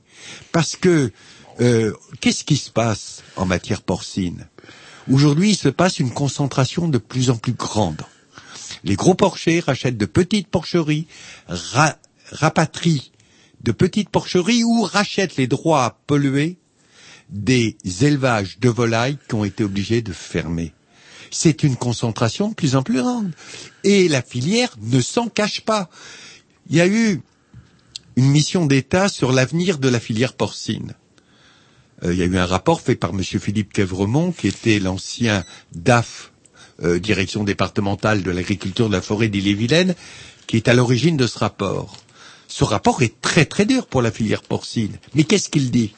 Le modèle breton est tellement regardé dans les autres provinces comme inacceptable qu'on n'arrive plus à construire une porcherie ailleurs. Moi, j'ai des coups de fil de l'Ariège ou ailleurs. Oh, monsieur Picot, c'est vous, oh, Rivière? Oui. Oh, près de chez moi, il va se monter une porcherie. Mais vous n'imaginez pas le gigantisme. Il va y avoir 800 porcs. Donc, la, Bre- la Bretagne est devenue un exemple, en fait. Un contre-exemple un absolu, contre-exemple, un contre-exemple absolu pour les autres régions. Euh, du coup, est-ce que justement, ça se traduit par des euh, refus de création d'élevage, justement? Est-ce que ça a Pendant les marées vertes, les créations et les extensions continuent. Ah putain. Non mais je veux dire en Bretagne, mais en, en dehors de la Bretagne? Il y en a peu. C'est, un des problèmes de la filière. Chaque fois qu'on veut créer une porcherie à l'exemple breton, vous avez la municipalité, les habitants qui disent non, on sait ce qui se passe en Bretagne, on veut pas de ça chez nous. Et la filière le reconnaît. Elle dit conséquence. Les cochons sont en Bretagne, eh ben, faut rationaliser tout ça. Faut faire de plus en plus de grosses porcheries. Alors, il y a des discours. On va me dire, en Bretagne, quand on a euh, 700 truies, c'est, c'est, énorme, 700 truies. Je vous rappelle euh, qu'une porcherie, c'est euh, trois portées par an. Alors multipliez le nombre de cochons par le nombre de truies, sachant qu'il y a entre 16 et 18 porcs viables. Ça commence à faire du monde. Mais on me dit, au Danemark, vous avez des porcheries de 3000 truies. Mais c'est vrai. Mais au Danemark, vous avez une région qui a été affectée aux porcheries et vous n'avez pas une porcherie à 100 mètres d'une autre habitation. C'est un minimum de 800 mètres. Les fosses à lisier sont obligatoirement couvertes. Et qui s'occupe des épandages? C'est pas les éleveurs entre eux. C'est un service de l'État. Moi, quand on me dit on, on procède autrement ailleurs, tout à fait d'accord. Mais prenons aussi leurs règles environnementales. Je, je vous rappelle que qu'est-ce qu'ils font du lisier au Danemark eux, alors? Ils épandent, mais ils, ils le transportent par des moyens euh, nationaux dans d'autres régions. Je vous rappelle, puisque nous sommes à Rennes, que euh, Eau et Rivière s'est battu l'an dernier et je me suis battu beaucoup sur ce projet d'éleveurs de la région de Vitré, des éleveurs porcins qui n'avaient pas les terres suffisantes pour épandre, avaient prévu de venir épandre au sud-est de Rennes. Super. Euh, le chapitre transport faisait une page d'un dossier qu'on comptait 2000. Moi, j'ai fait ce simple calcul. Pour transporter de la région de Vitré au sud-est de Rennes, Verne-sur-Seine, Champy, etc., ça faisait chaque année trois fois le tour de la Terre dont une fois et demie à vide. Parce que vous Oui, transportez le lisier, mais il faut aller le rechercher. Ce projet était soutenu par l'État, était soutenu par la Chambre d'agriculture, la FNSEA, était soutenu par la CUMA 35, était soutenu La- par le Conseil général. La CUMA, c'est quoi? C'est la coopérative d'union de matériel agricole qui avait, pour l'occasion, acheté un appareil qui permettait d'enfouir le lisier avec des becs directement dans la terre. Tout petit appareil. Je vais vous donner son nom, vous verrez que c'était le Terragator. Alors, c'est marrant parce que est-ce que vous vous rappelez du euh, superviseur de comment dirais-je euh, de, nos amis de pièces et manœuvres de la, de la semaine dernière?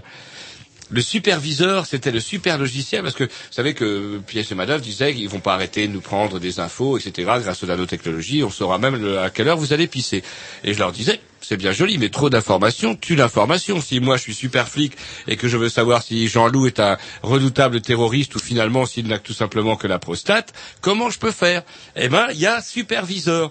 Et à chaque fois que c'est pourri, ça se termine en or. Il y avait déjà Terminator avec Arnold Schwarzenegger, on a vu comment il a géré la Californie.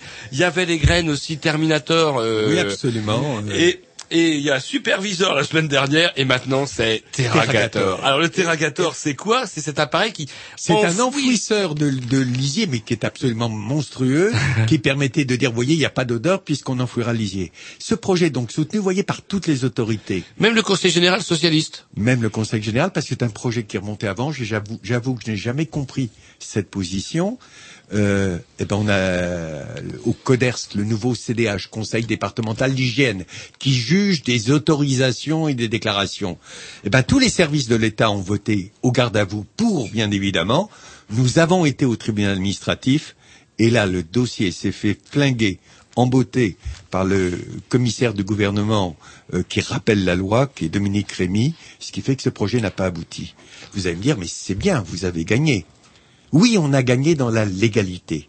Alors je vais vous dire ce qui se passe, parce qu'on est entre nous, juste entre nous. Oui, on en profite. Un certain nombre d'éleveurs de la région de Vitré, qui avaient obligation, d'après leur arrêté préfectoral, de créer des stations de traitement de lisier, qu'ils ne les ont jamais créées, avec la complicité de l'État, qui se sont vus refuser ce projet collectif, eh bien, individuellement présentent des dossiers au CODERST, le comité d'orientation, euh, le comité départemental en- d'environnement et des risques technologiques et sanitaires, individuellement, de la région de Vitré, avec des terres d'épandage, à Champy, à Verne.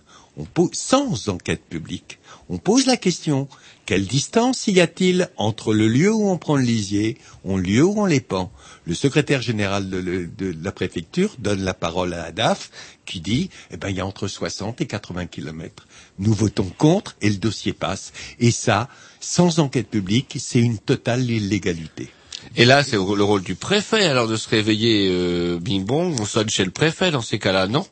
Qui sonne. Vous savez, les, a- les associations de défense de l'environnement ont du mal à mobiliser pour les manifestations, mais on les a jamais vues casser une préfecture, Non mais casser une gare. Euh, le préfet, eh bien, on lui dit qu'on n'est pas d'accord. On va être un- obligé de nouveau d'aller au brûler un tribunal- parlement, hein. d'aller au au tribunal. Euh, Il y a un autre projet comme ça euh, où il y avait une station de traitement euh, du côté de de Gaël. Nous avons été au tribunal, nous avons gagné. Nous avons gagné au tribunal, nous avons gagné en appel. Aujourd'hui, il y a une nouvelle enquête publique de régularisation. L'installation fonctionne depuis le premier jour, alors que la justice a dit non. Le vrai problème en Bretagne, c'est qu'il arrive souvent que les préfets ne respectent pas l'état de droit. Pourquoi croyez-vous que l'État a été condamné dans les marées vertes? Qu'est-ce qu'a dit le jugement? Qu'en effet, l'État avait autorisé la création, la régularisation et l'extension des élevages sans tenir aucun compte. C'est le, le tribunal qui parle des directives européennes ni de sa propre législation. Quand un État de droit, c'est le préfet lui-même qui ne respecte plus l'état de droit, je me demande où je suis et je me le demande tous les matins en Bretagne. En France, enfin ouais. Et petite question aussi pour revenir et pour conclure sur les algues vertes. Bon, il y en a sur les plages, on les ramasse. Et je fais allusion à un reportage qui est passé il y a quelques mois euh, de ça que vous avez sûrement vu. Je sais plus si c'était sur euh, envoyé spécial ou euh, zone interdite, où on voyait justement bah, qu'est-ce qu'on fait des algues qu'on ramasse. Et on s'apercevait, hop, les journalistes suivaient une, euh, un camion qu'on les remettait chez un agriculteur qui devait évidemment payer. Alors ça, normalement, c'est interdit. Aujourd'hui, il faudra les stocker et les, en effet, euh, passer par de la méthanisation. C'est théoriquement interdit. Ça, je crois que ça sera respecté parce que je, vous- rappelle, les, les algues vertes qu'on appelle les laitues de mer, en soi, c'est absolument inoffensif. C'est en pourrissant euh, qu'elles dégagent euh, des, des, des gaz extrêmement dangereux. oui, parce que ça n'a pas été créé par les nitrates. C'est une bestiole qui, en fait, une bestiole, une plante qui existe, une algue qui existe à l'état naturel, mais qui là se retrouve boostée par la, bou- la bouffe qu'elle trouve dans la Ah flotte. bah, en fait. le- euh, vous savez, euh, les Américains euh, sont obèses, un certain nombre de Français le sont aussi. Les algues vertes le deviennent de la même raison parce qu'elles ont de la nourriture à profusion. C'est, elles ont des conditions idéales. Elles ont un estran une petite plage, du soleil et des nitrates tout temps qu'elles en veulent. Alors, je vais revenir sur quelque chose à dit tout à l'heure parce que euh, autant éclairer les, les, les auditeurs qui s'intéressent à ces questions du ramassage en mer. Oui. Hein, ça va coûter des fortunes. Oui, parce que la ministre de l'écologie, elle- si, si, ça existe, c'est des systèmes. Il y avait des Ça systèmes. existait. Le Ça seul coûte. problème, c'est que, on, vous savez, euh, les gouvernements redécouvrent l'eau tiède euh, à chaque Mmh, gouvernement successif. Il y a déjà eu ce type de choses, et les scientifiques l'ont dit. C'est vrai. Sur le moment, vous allez avoir moins d'algues. Le problème, les algues, elles ont besoin de luminosité, d'ensoleillement pour croître. Mais celles que vous retirez, la marée verte viendra moins tôt, mais comme celles qui sont au fond, et qui d'habitude n'ont pas pu se développer, elles vont se développer à une vitesse et une force incroyable s'il faut qu'au mois d'août, on aura des algues vertes comme on n'en a jamais vu. Je vous rappelle quand même les algues vertes pour qu'on situe. C'est entre 50 000 et 70 000 mètres cubes ramassés. Simplement celles qui sont ramassées chaque année. Ça n'est pas rien. Mais il va y avoir un gros problème en termes de, aussi d'une certaine économie, euh, euh, l'économie touristique. Parce que je sais pas, moi j'habite euh, en Alsace par exemple. J'ai jamais mis les pieds en Bretagne. J'entends les algues vertes, c'est mortel, il y en a partout, parce que c'est un peu ce que les gens se disent euh, Il y en de a l'extérieur. partout. Euh, bah, je viens, je viens pas en Bretagne. Et donc du coup, l'hôtelier, le commerçant, le machin. Ah ben, il y a, il y a- il y a quand même des, quelques communes sinistrées en Bretagne, Saint-Michel-en-Grève, Oui, entre autres. Dans les Côtes Mais- d'Armor, Binic, par exemple, Oui, c'est l'horreur. c'est- Est-ce que le- Attendez, je voudrais essayer de vous répondre. Euh, J'avais commencé à dire tout à l'heure, au moment du cheval mort, jamais j'avais vu autant de journalistes, c'était au mois d'août, me solliciter. Mais j'étais aussi sollicité par la BBC, par le Times. J'ai retrouvé cette information sur des journaux australiens, au Congo, euh, aux États-Unis, la presse anglo-saxonne. Or, je rappelle quand même que le tourisme anglo-saxon, Ouais. ça a de l'importance, a beaucoup réagi à cette question. Et moi, je pose aussi cette question. Faisons le vrai coût économique de l'agriculture productiviste. Voyons ce que ça coûte en termes de tourisme, en termes d'image pour la Bretagne. C'est catastrophique. Aujourd'hui, on a une agriculture qui internalise les bénéfices et qui externalise le coût de la dépollution. C'est un véritable scandale. Moi, je plaide pour des années pour avoir un cabinet d'audit parfaitement indépendant qui fasse le coût véritable. Parce qu'on nous dit, on exporte. On exporte du cochon ou autre. On exporte avec les primes PAC. Euh, et cette exportation a tendance à détruire euh, l'élevage euh, dans Des certains pays d'Afrique. Ouais. Euh, c'est un vrai problème. Euh, le, le- le vrai coût économique, si on prend la pollution de l'eau, on en parle depuis le début de la soirée, mais on pourrait prendre la pollution de l'air. Je vous rappelle que l'on a fait des études sur l'eau de pluie à Rennes. On n'est quand même pas dans une région porcine extraordinaire à Rennes. L'eau de pluie est parfois si chargée en pesticides qu'on n'aurait pas le droit de s'en servir pour la transformer en eau potable. D'accord. Hein, c'est vous dire pollution de l'air avec l'ammoniac, avec euh, l'hydrogène sulfuré, mais pollution des sols. Euh, on oublie de dire que dans les compléments alimentaires des cochons, où on donnait beaucoup, de- beaucoup d'antibiotiques, je vous rappelle quand même, il faut le savoir qu'en termes de tonnage, 50% des antibiotiques consommés en France le sont par les animaux du hors-sol. C'est-à-dire que quand vous mangez du poulet, quand vous mangez du cochon, quand vous mangez on du soigne, bœuf, en fait.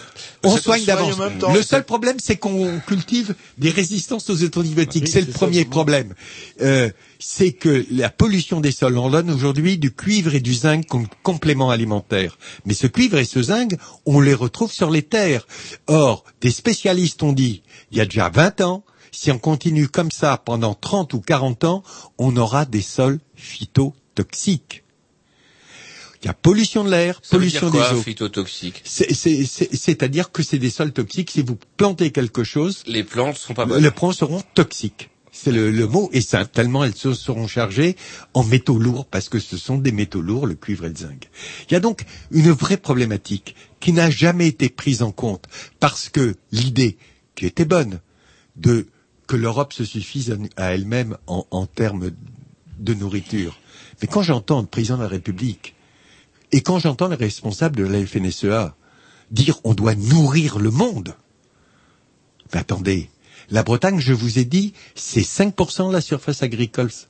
C'est 0,5% de la surface agricole européenne. C'est 0,05% de l'agriculture mondiale. Et avec ces 0,05%, on a comme ambition de nourrir le monde. Nourrissons bien les Français. Ça sera déjà pas mal.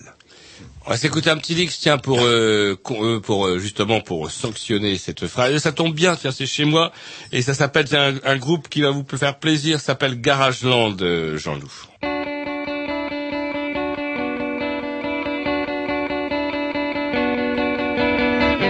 I drive my car up to the lake as if there's someone to awake. I haven't been to bed for days. I live in a twilight haze. And I set my heart to the setting sun, and I hope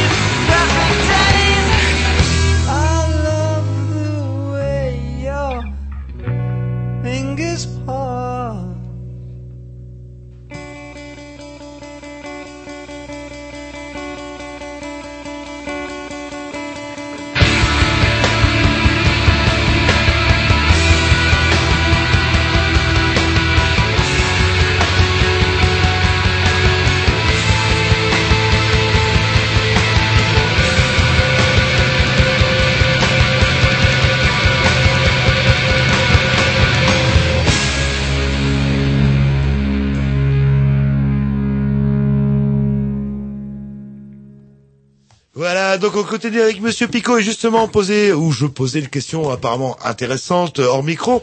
Oh, J'aime bien, apparemment intéressant, absolument pas. euh, donc euh, on parle beaucoup d'agriculture bio, d'agriculture raisonnée, etc.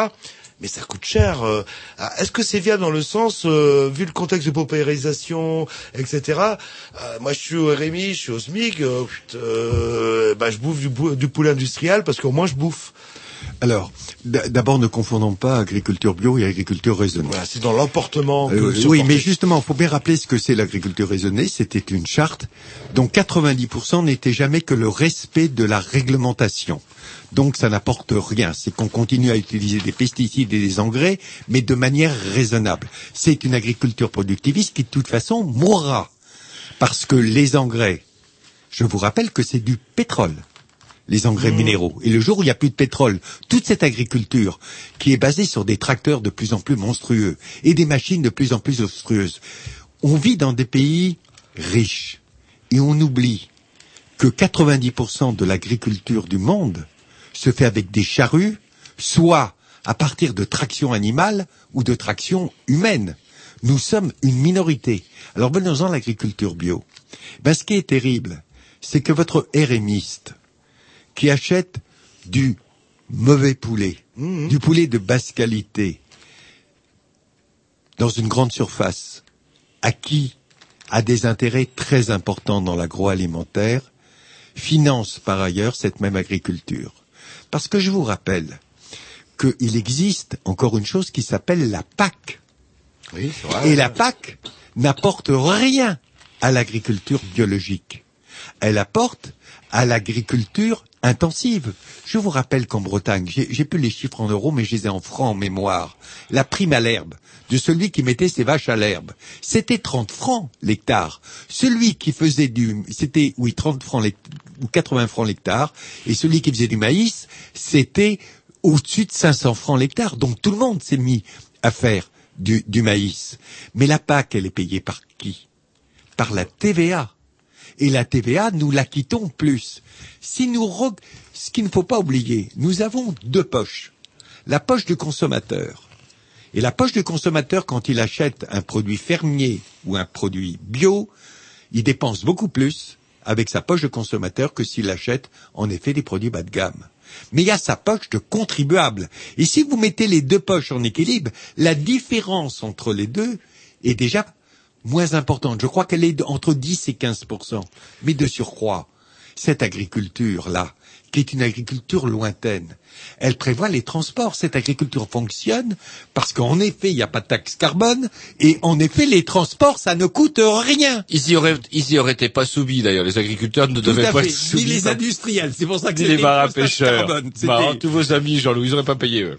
C'est- mais C'était pas travail, prévu. il travaille. C'est pas, il je, vous rappelle, monsieur. pour prendre une chose simple, c'est qu'un jean fait une fois et demi le tour du monde avant de se retrouver dans un supermarché. Vous prenez les cochons, vous me parlez des cochons.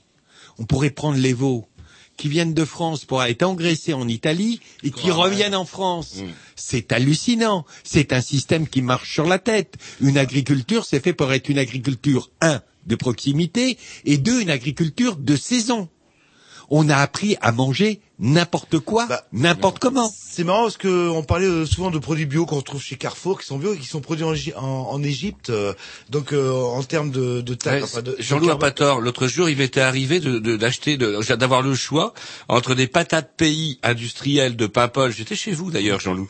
Euh, comment dirais-je dans votre pays, dans le Trégor. Là, Ah, pas, oui, pas, Paul. Hein, les patates de Paimpol étaient vendues, alors que c'était même pas des patates bio ni quoi que ce soit, plus chères que des, à côté des patates bio égyptiennes. Oui, c'est il y a, il y a- il y a là vraiment une un problématique. problème. Mais je vous rappelle, la Bretagne, c'est- c'est malgré le fameux plan d'action pour une agriculture pérenne euh, et la protection de qualité de l'eau, plan d'action dont nous sommes retirés, c'est 2% du territoire breton. Comment voulez-vous, avec 2%, pouvoir concurrencer qui que ce soit? Euh, Les bio, c'est vrai que c'est plus cher, mais je pose une question simple. Est-ce qu'on est obligé de manger de la viande?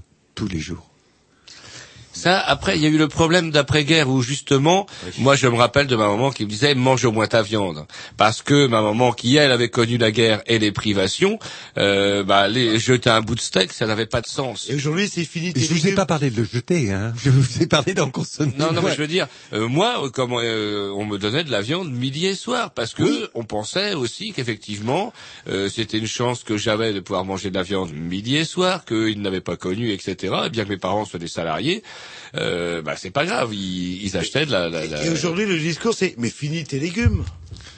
Oui, manger des légumes de, de- semble devenir un, un- un problème. Et est-ce que Ça peut être dangereux de manger des légumes quand que combien de fois ils sont traités. le, hein. le reportage que j'ai vu, c'est finalement manger écolo, je ne dis pas bio, c'est manger la proximité en fait. Et même si Oui, c'est manger la proximité et la saison. Et la saison Euh, près de chez moi, il y a, il y a un marché euh, au mois d'août qui est pas un marché bio. Il y a, il y a des petits producteurs du coin qui viennent vendre leurs produits et j'y vais avec le plus grand plaisir.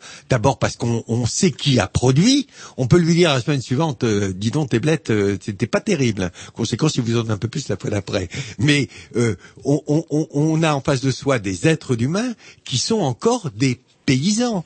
Aujourd'hui, le, le mot de paysan n'a plus grand sens. Paysan, ça vient de pays. C'est quelqu'un qui produit au pays. et, et à condition aussi de bien choisir son, son marché, parce que quand on va le marché des euh, on est à la limite du racket. euh, le, oh, ok, c'est beau, on est au centre-ville. euh, votre produit euh, bio, euh, enfin je sais pas, j'ai l'impression que qu'on m'arnaque. Ok, je bien payer un petit peu plus, etc. mais bon, quand c'est deux, trois, quatre fois plus cher, et qu'on Enfin, je sais pas, il y a ce que Je crois que- ou le, le marché est-il aussi économique qu'on le dit ou est-ce que ça dépend du lieu où on va? J'ai envie de dire en effet que euh, moi je connais pas le marché d'Élise, je connais certains marchés parisiens. Euh, là aussi, euh, on, on a des marchés, comment dirais-je, où il n'y a pas seulement ce que l'on vend, mais l'image du marché lui-même Voilà, et des gens qui, qui, qui abusent. Et, et, et- mais c'est vrai aussi que c'est le problème de la loi de l'offre et de la demande. L'offre en bio est extrêmement faible. Et donc, évidemment, les prix sont plus élevés, bien sûr. Alors, c'est ça qui est complètement ballot, c'est que le gouvernement vient encore de sortir un, tout un plan de mesures euh, suite à la crise de lait, du lait pour sauver l'agriculture. Et comme le soulignait, bah tiens, le canard enchaîné, c'est quand même incroyable, c'est pas West France, c'est le canard enchaîné qui le soulignait, pas un centime pour l'agriculture bio. Pourtant, comme le disait, bah, c'était votre euh, votre ami Jean-Luc Porquet qui le disait. Pourtant, moi, je connais un lait qui est bu jusqu'à la dernière goutte, sauf qu'il vient d'Allemagne, il vient d'Italie, il vient de. Grèce. Le, la filière du lait bio n'éprouve aucun problème pour être écoulée. Et pour acheter du lait bio régulièrement pour mes enfants tous les jours, je peux vous dire que la différence entre un litre de lait bio et un litre de lait classique est pas si élevée que ça. Alors, Ouais, en ça étant- va, le lait, ça va. En étant un petit peu provocateur, ou même carrément euh, provocateur. J'avais cru remarquer une certaine tendance chez vous deux à l'être. Euh, je sais pas, en Afrique, euh, la plupart des pays africains, ils sont bio. Ils n'ont pas les moyens d'acheter euh, des pesticides, insecticides, etc. Et pourtant, ils sont pas forcément en autosuffisance alimentaire. Euh, ah, est-ce que c'est dû à, est-ce que le bio peut nourrir la planète, en fait, pour résumer? Attendez, euh, non, parce que vous parlez de l'Afrique, on pourrait parler de l'Inde où il n'y a plus du tout de bio, où Monsanto fait, fait, fait sa loi avec les, les, les OGM et les pesticides. En ce qui concerne les, les pays d'Afrique, leur problème, c'est que c'est vrai qu'on ça dépend des qualités des terres et qu'on a des terres pauvres, euh, c'est la première chose. Et puis deuxièmement, nous, a- nous exportons nos propres produits dans les pays africains. À Dakar, un poulet qui vient financé par la PAC d'un côté et financé par les exportations de l'autre est vendu moins cher que le poulet élevé sur place. Euh, euh, c'est vraiment tout ce qu'il y a d'exécrable dans la mondialisation. L'agriculture productiviste et l'élevage hors sol européen détruit les agricultures vivrières des coin, pays euh, d'Afrique. Euh, où en plus ils ont des problèmes d'eau, je vous le rappelle, ce que nous n'avons pas. Et c'est vrai que souvent, sous prétexte d'aide humanitaire, allez, famine en Somalie, eh ben on leur file du blé, du blé, du blé, du blé, super, euh, en aide. Et du coup, le Somalien, bah, il prend euh, goût à manger du blé. Sauf qu'on n'en produit pas là-bas et on va demander euh, et sous prétexte d'aide alimentaire on s'ouvre de nouveaux marchés euh, euh, de nouveaux marchés quelque part et c'est vrai que quand on a pris le goût à manger du blé bah on en demande euh, quelque part Bah, c'est mon sentiment le Oui, non, mais c'est c'est vrai. Là, et, et, et, et là, c'est en dehors de mon rôle de porte-parole. Il, il, il est certain que depuis des décennies, les modèles qu'on a choisis sont des modèles absolument absurdes. On a parlé de René Dumont tout à l'heure, Mhm. et Dieu sait qu'il avait cru à la Révolution verte, mais il avait montré aussi les limites de la Révolution verte. Ce qui est terrible dans, dans, dans nos pays, c'est que l'appât du gain, parce que ne vous trompez pas, dans ce système productiviste, tout le monde n'a pas perdu. Et tout le monde n'a pas perdu avec la complicité de l'État. J'ai l'habitude de raconter une anecdote qui me paraît tellement invraisemblable qu'elle mérite d'être dite. Il y a maintenant, ça doit remonter à une vingtaine d'années, le président du marché au cadran de Plénerin, vous savez, où on fixe le cours du port. Je connais, ouais. Monsieur Rioux, on avait demandé à la DSV de faire un contrôle dans son élevage porcin. La DSV avait montré qu'il avait plus de 20% de cheptel illégal, c'est-à-dire en trop. Alors on l'a poursuivi au tribunal administratif, on a gagné. Il a été en appel, on a gagné. Il a été en cassation, on a gagné. Et je vous rappelle, depuis le premier jugement, il aurait dû revenir au cheptel antérieur à celui autorisé. Une fois que toutes les voies judiciaires ont été terminées, on a demandé un nouveau contrôle. Eh ben, non seulement le président du marché au Cladran de Pèlerin n'était pas revenu à son cheptel autorisé, mais il avait encore augmenté son cheptel illégal. Et là, il a été traîné par deux pandores moustachus qui l'ont traîné hors de sa ferme. Non, c'est- là le problème. Comment voulez-vous, lorsque l'illégalité, l'appât du gain, le non-respect de l'environnement n'entraîne pas de sanctions sérieuses, l'environnement est encore un mot pour un certain nombre de producteurs. Je crois que ce qui peut faire bouger les choses, c'est deux choses. D'abord, la société civile. On parlait des élections tout à l'heure, et j'ai l'impression que la société civile a pris conscience qu'il y avait des enfants et des petits-enfants. Qu'est-ce qu'on allait leur laisser? Ouais. Ça, ça me paraît un problème fondamental. Euh, la, la- la deuxième chose, c'est qu'on est dans un système à bout de souffle qui n'apporte plus rien à personne. Si ce n'est un, un accroissement des inégalités avec des gens de plus en plus riches et des gens de plus en plus pauvres, une plus grande masse de plus en plus pauvres, même chez nous. Oh, euh, là, c'est le citoyen qui parle. J'ai l'impression de temps en temps de me retrouver sous une monarchie. Indiscutablement. Euh, pour allier démocratie, on est dans un pays euh, démocrate mais tempéré avec beaucoup de, de, de monarchie. Il- pour reprendre votre exemple et vous le prendre dans un domaine que je connais bien, j'étais dans une grande réunion avec euh, tous les syndicats agricoles et on me parlait de pouvoir justement permettre l'augmentation de cheptel dans les ZENT, les zones d'excédent structurel où on peut pas le faire pour ce qu'on appelle les EDEI, les exploitations à dimension économique insuffisante. Il fallait relever le seuil pour le permettre. J'ai dit, écoutez, on pourrait en discuter, mais à une condition. Est-ce qu'on pourrait pas faire fixer un seuil maximum pour une exploitation agricole Un maximum de cochons, un maximum de poulets. Le silence, la qualité de silence qui a suivi mon intervention de la part de tous les présents, je l'ai encore dans l'oreille. Je n'ai jamais entendu un silence qui disait non aussi fort de toute mon existence.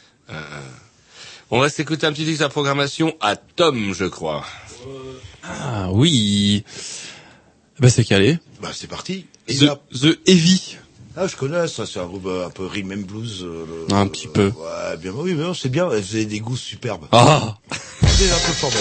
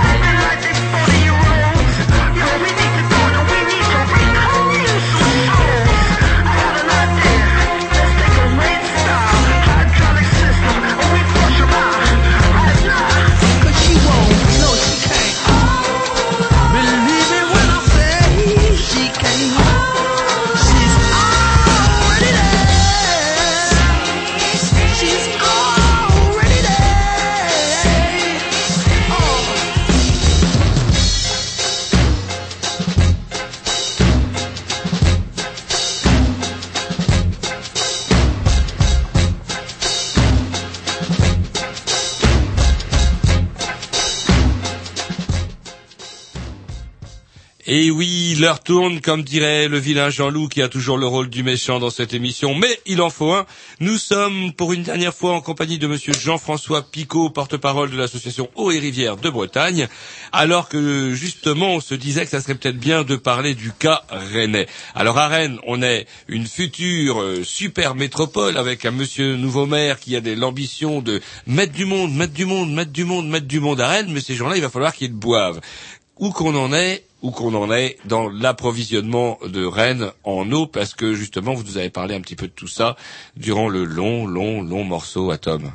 Eh bien, le- euh, j'espère que vos éditeurs sont, sont pas lassés d'en- d'entendre parler des problématiques de l'eau, mais c'est vrai que dans, dans le cadre On en boit de temps en temps, hein. même regardez, on a mis dans notre grog, pour vous dire. Oui, je, il faut boire l'eau du robinet, je le dis souvent. Attendez. Et c'est parce que c'est un geste militant et l'eau du robinet ne pose aucun problème. Euh, simplement, c'est lingot de chlore, on, vous savez, on la met au frigo un petit peu à, à, avant. On laisse aérer le... Euh, l'aérer, comme vous dites. Euh, bah, c'est amusant parce que le Conseil général, qui est responsable de nos barrages, a entre autres construit un barrage à Ville-au-Mur. Euh, et ce barrage avait comme première finalité de faire de l'eau potable. Et dès qu'il a été mis en eau, le Conseil supérieur d'hygiène de France a dit mais attendez, c'est pas possible, il y a trop de matière organique. Qu'est-ce que c'est la matière organique? Lorsqu'il pleut, les nitrates sont solubles. On les voit pas, mais on les retrouve dans l'eau. Mais lorsqu'il y a de grosses pluies, qu'il n'y a plus de haies et de talus, eh bien, à chaque pluie, la terre dévale, il y a de l'érosion. Et le phosphore, qui n'est pas soluble, vient euh, avec la terre, il y a de la matière organique et du phosphore. Et les taux de matière organique sont si importants à Ville-au-Mur qu'on a là un barrage, sauf erreur de ma part, qui doit faire 5 millions de mètres cubes, qu'on n'utilise absolument pas pour faire de l'eau potable. C'est embêtant, surtout qu'on n'a pris aucune mesure pour faire que ce barrage puisse atteindre ce pourquoi il a été construit. Alors, il y a des fameux bassins versants, c'est quand même complètement ballolande. Personne n'a fait gaffe à ça. Je vous rappelle qu'il y a eu des projets de, de, barrages aussi du côté de Pimpon et du côté de Lacy. Euh, et Rivière avait demandé une étude au service de l'État et au passage, je tire mon chapeau, ceux qui me connaissent savent que je porte un chapeau noir, je tire mon chapeau aux ingénieurs de l'environnement et de l'agriculture qui ont fait rapport en disant mais si vous faites un barrage c'est stupide, dans quatre ans il sera si chargé en matière organique que vous ne pourrez pas faire de l'eau potable. Donc on n'a pas eu de barrage. Euh, oui, mais on aurait pu prendre des mesures vis-à-vis de cette agriculture. Pu faire, par exemple, comme on a fait du côté de Munich, faire que tous les agriculteurs de ce bassin versant soient incités à faire du bio. Parce que vous me parlez que c'était cher le bio tout à l'heure. Mais comment croyez-vous qu'on fait à Vitel, par exemple, ou à Evian? Eh ben, les sociétés Vitel et Evian ont donné des primes aux agriculteurs pour qu'ils aient une agriculture. Et il y a des vaches à Evian, et il y a des vaches à Vitel. Mais à l'ancienne, pour que protéger cette Non, ressource privée qui est Vitel et Evian. Donc, on n'a pas fait ça, en effet, pour Villomur. Mieux que ça, il y a un des projets complètement fous euh, sur lequel nous nous battons. C'est, on dit, Rennes va manquer d'eau. J'entends ça depuis 20 ans. Ouais, moi aussi. ouais. Le seul problème, c'est que si vous regardez les études, la consommation rennaise a diminué depuis 20 ans parce que les gens font des économies d'eau. Et ben pour pouvoir, soi-disant dans 20 ans, euh, approvisionner la population qui doit augmenter, on se demande comment elle va se faire. Ils veulent dans mettre le du monde, où, ils veulent mettre dans, le monde où on est, on envisage de faire une interconnexion entre Ferrel, l'usine de Ferrel, c'est-à-dire à côté de Nantes, qui est déjà remontée euh, jusqu'au sud des départements, jusqu'à Rennes pour approvisionner en eau. On fait remonter de l'eau de l'aval vers l'amont, pas parce qu'elle est mieux, mais parce qu'à l'aval, la pollution est tellement diluée qu'il y en a moins. C'est pas qu'il y en a moins en flux, mais il y en a moins. Par en- contre, il y a quelque chose que je, enfin, je sais pas si c'est au courant, que je trouve scandaleux. Le Rennais, apparemment éco-citoyen, a économisé sa flotte. Sauf que Veolia s'y retrouve pas par rapport au Ah contrat. oui, ah oui. Et que du coup, il est question d'augmenter le prix de l'eau pour que euh, le contrat soit honoré. Parce que Euh, Veolia, ça l'abuse pas que le Rennais soit économe en eau. je rappelle qu'il y a oui, quelques, mais quelques je, années- je vous rappelle aussi, et ce fut un des combats d'eau et rivière, qu'eau et rivière s'est battu au moment du renouvellement du contrat de l'eau de la ville de Rennes, pour que Rennes soit en régie. Et j'ai mieux vous dire que les réunions qu'on a faites, on était 30, on était 40. Les Rennais à cette époque ne se sont absolument pas mobilisés. Vous parlez de mobilisation tout à l'heure. Le prix de l'eau.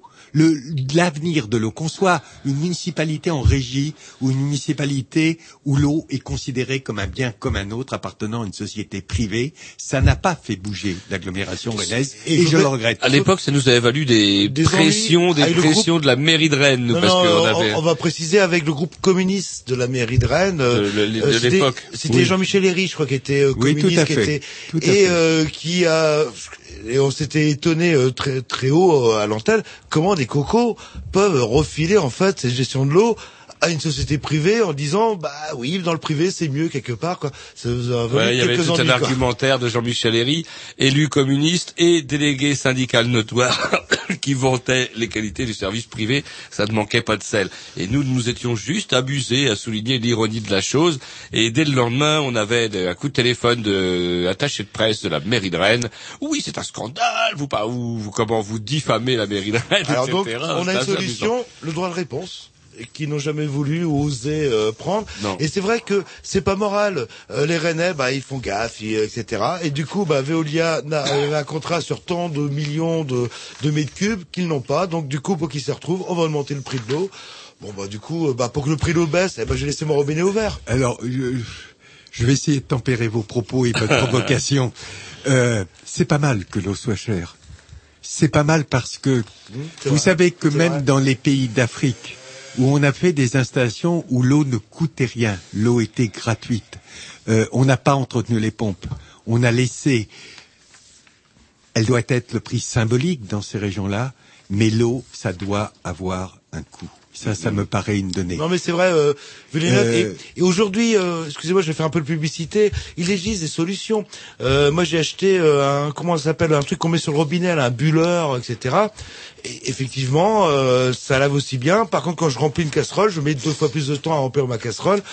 Et c'est peut-être des petites solutions multipliées euh, euh, à l'infini, comme ça, qui pourront permettre. Et ça coûte quoi 4-5 euros l'investissement Il est certain- qu'on amortit rapidement. Il, il- il est certain que quand vous pensez qu'aujourd'hui, beaucoup de Rennais ou ailleurs, en Bretagne, utilisent de l'eau de pluie pour laver leur voiture ou pour leur arroser leur pelouse, ce produit que je dis aujourd'hui de haute technologie à très haute valeur ajoutée, c'est quelque chose, on marche sur la tête et moi je soutiens toutes les communes qui dans les nouveaux lotissements font de la récupération d'eau pluviale. Mais comme je sais qu'on arrive à la fin de l'émission et que tout à l'heure vous avez évoqué un problème qui vous intéressait à propos du kayak, Tout je voudrais... ouais, les cyanobactéries. Alors, quoi, cyanobactéries. Euh, mon gamin fait du kayak et là, euh, cet automne, bah, plus tard que cet automne, il s'est avéré qu'après un été pourri quotidien, que nous connaissons bien dans notre charmante région, comme chaque année. vient- a suivi une rentrée estivale quand nous on est à l'usine et euh, mon gamin fait donc du kayak sur la sur la Vilaine et hop pum au bout de hop 15 jours au bout de 15 jours de rentrée on lui a dit bah non le, le club est fermé parce que la flotte n'est- est dangereuse il y a des cyanobactéries Alors c'est quoi ça? Alors, tout, vous avez commencé l'émission en disant qu'en Bretagne, il y avait deux saisons. Il y avait la saison Saison froide froide et la, et la saison des humide. pluies, oui. C'est pas vrai, il y a deux saisons. Il y a celle des nitrates. Et celle C'est des- l'automne et celle et celle du phosphore. C'est au moment des étiages, c'est-à-dire où les rivières ont, ont le, le- le cours d'eau le plus faible, le débit le plus faible, on retrouve de grandes quantités de phosphore dans l'eau. Et lorsque dans une eau close ou une eau où il y a peu de courant, vous avez trop de phosphore, c'est l'aliment de cette algue microscopique qui s'appelle une cyanophycée. Alors le problème, c'est que les algues vertes, je vous l'ai dit tout à l'heure, c'est parfaitement inoffensif. En revanche, les cyanophycées, ça libère des toxines. Alors, en général, c'est seulement des toxines diarrhéiques. Mais on connaît des toxines beaucoup plus graves, y compris des toxines mortelles. Donc, au-delà d'une certaine quantité. Et si vous regardez le nombre de plans d'eau touchés en Bretagne et en Ille-et-Vilaine, ils sont de plus en plus importants à avoir ce type les de comment problème. dire, ce qu'on appelle les plages de Rennes, les comment dire, les étangs d'Apigné Mais où notre exemple. ami euh, Miton, euh, pardon, on va chercher des murs, euh, eh bien comment dirais-je, sont réputés pour leurs cyanobactéries d'ailleurs. Oui, il y a, il y a là un vrai problème, et là c'est le problème des phosphores. On a commencé l'émission, je vous rappelais que l'agriculture en Bretagne, c'était plus de 96% des nitrates dans nos eaux, et malheureusement, l'agriculture en Bretagne, c'est aussi 96% du phosphore. Il faut refaire des haies et des talus. Le problème, c'est qu'on en a massacré des dizaines de milliers de kilomètres, et que chaque année, en tout et pour tout, en Bretagne, si on doit arriver à faire, allez, Je vais être généreux. 100 km de haie- talus, ça doit être un maximum. Et je vous rappelle cette chose qu'on a tendance à oublier, c'est que pour faire sur un talus un chêne cinquantenaire, quelle que soit la technologie, faut 50 ans.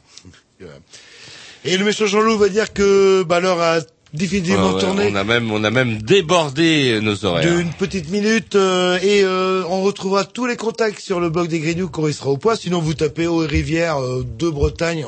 On retrouve toute l'information sur Internet. Euh, bah écoutez, euh, on... On vous remercie et puis j'espère qu'on aura quand même grand plaisir à, à, à vous revoir. Bah non, au contraire, je je vois Ah, pas qu'on oui, vous mais revoit. bon, mais pour des bonnes nouvelles, allez Oui, savoir. Ce serait mauvais signe si on vous disait à bientôt. Euh, moi, j'ai eu un grand plaisir à passer cette soirée avec vous comme les précédentes, et je trouve que c'est pas mal, quel que soit le nombre de gens qui ont été sensibilisés euh, par ce sujet, qu'on parle de l'eau, à Rennes en particulier, et puis j'ai envie de dire, ne soyez pas des citoyens passifs, devenez adhérents d'eau et rivière de Bretagne, et pourquoi pas, devenez militants, parce que je vais vous l'avouer, ça fait 12 ans que je fais du bénévolat à plein temps, et je commence à être un peu fatigué. et en plus, on ne boit pas que de l'eau hein, aux rivières. Est-ce qu'il y a une buvette euh, de temps en temps Allez, on vous dit à la semaine prochaine. On se passe un petit euh, dernier morceau. Non, pas de morceau pas le temps, direct. Salut, à la semaine prochaine.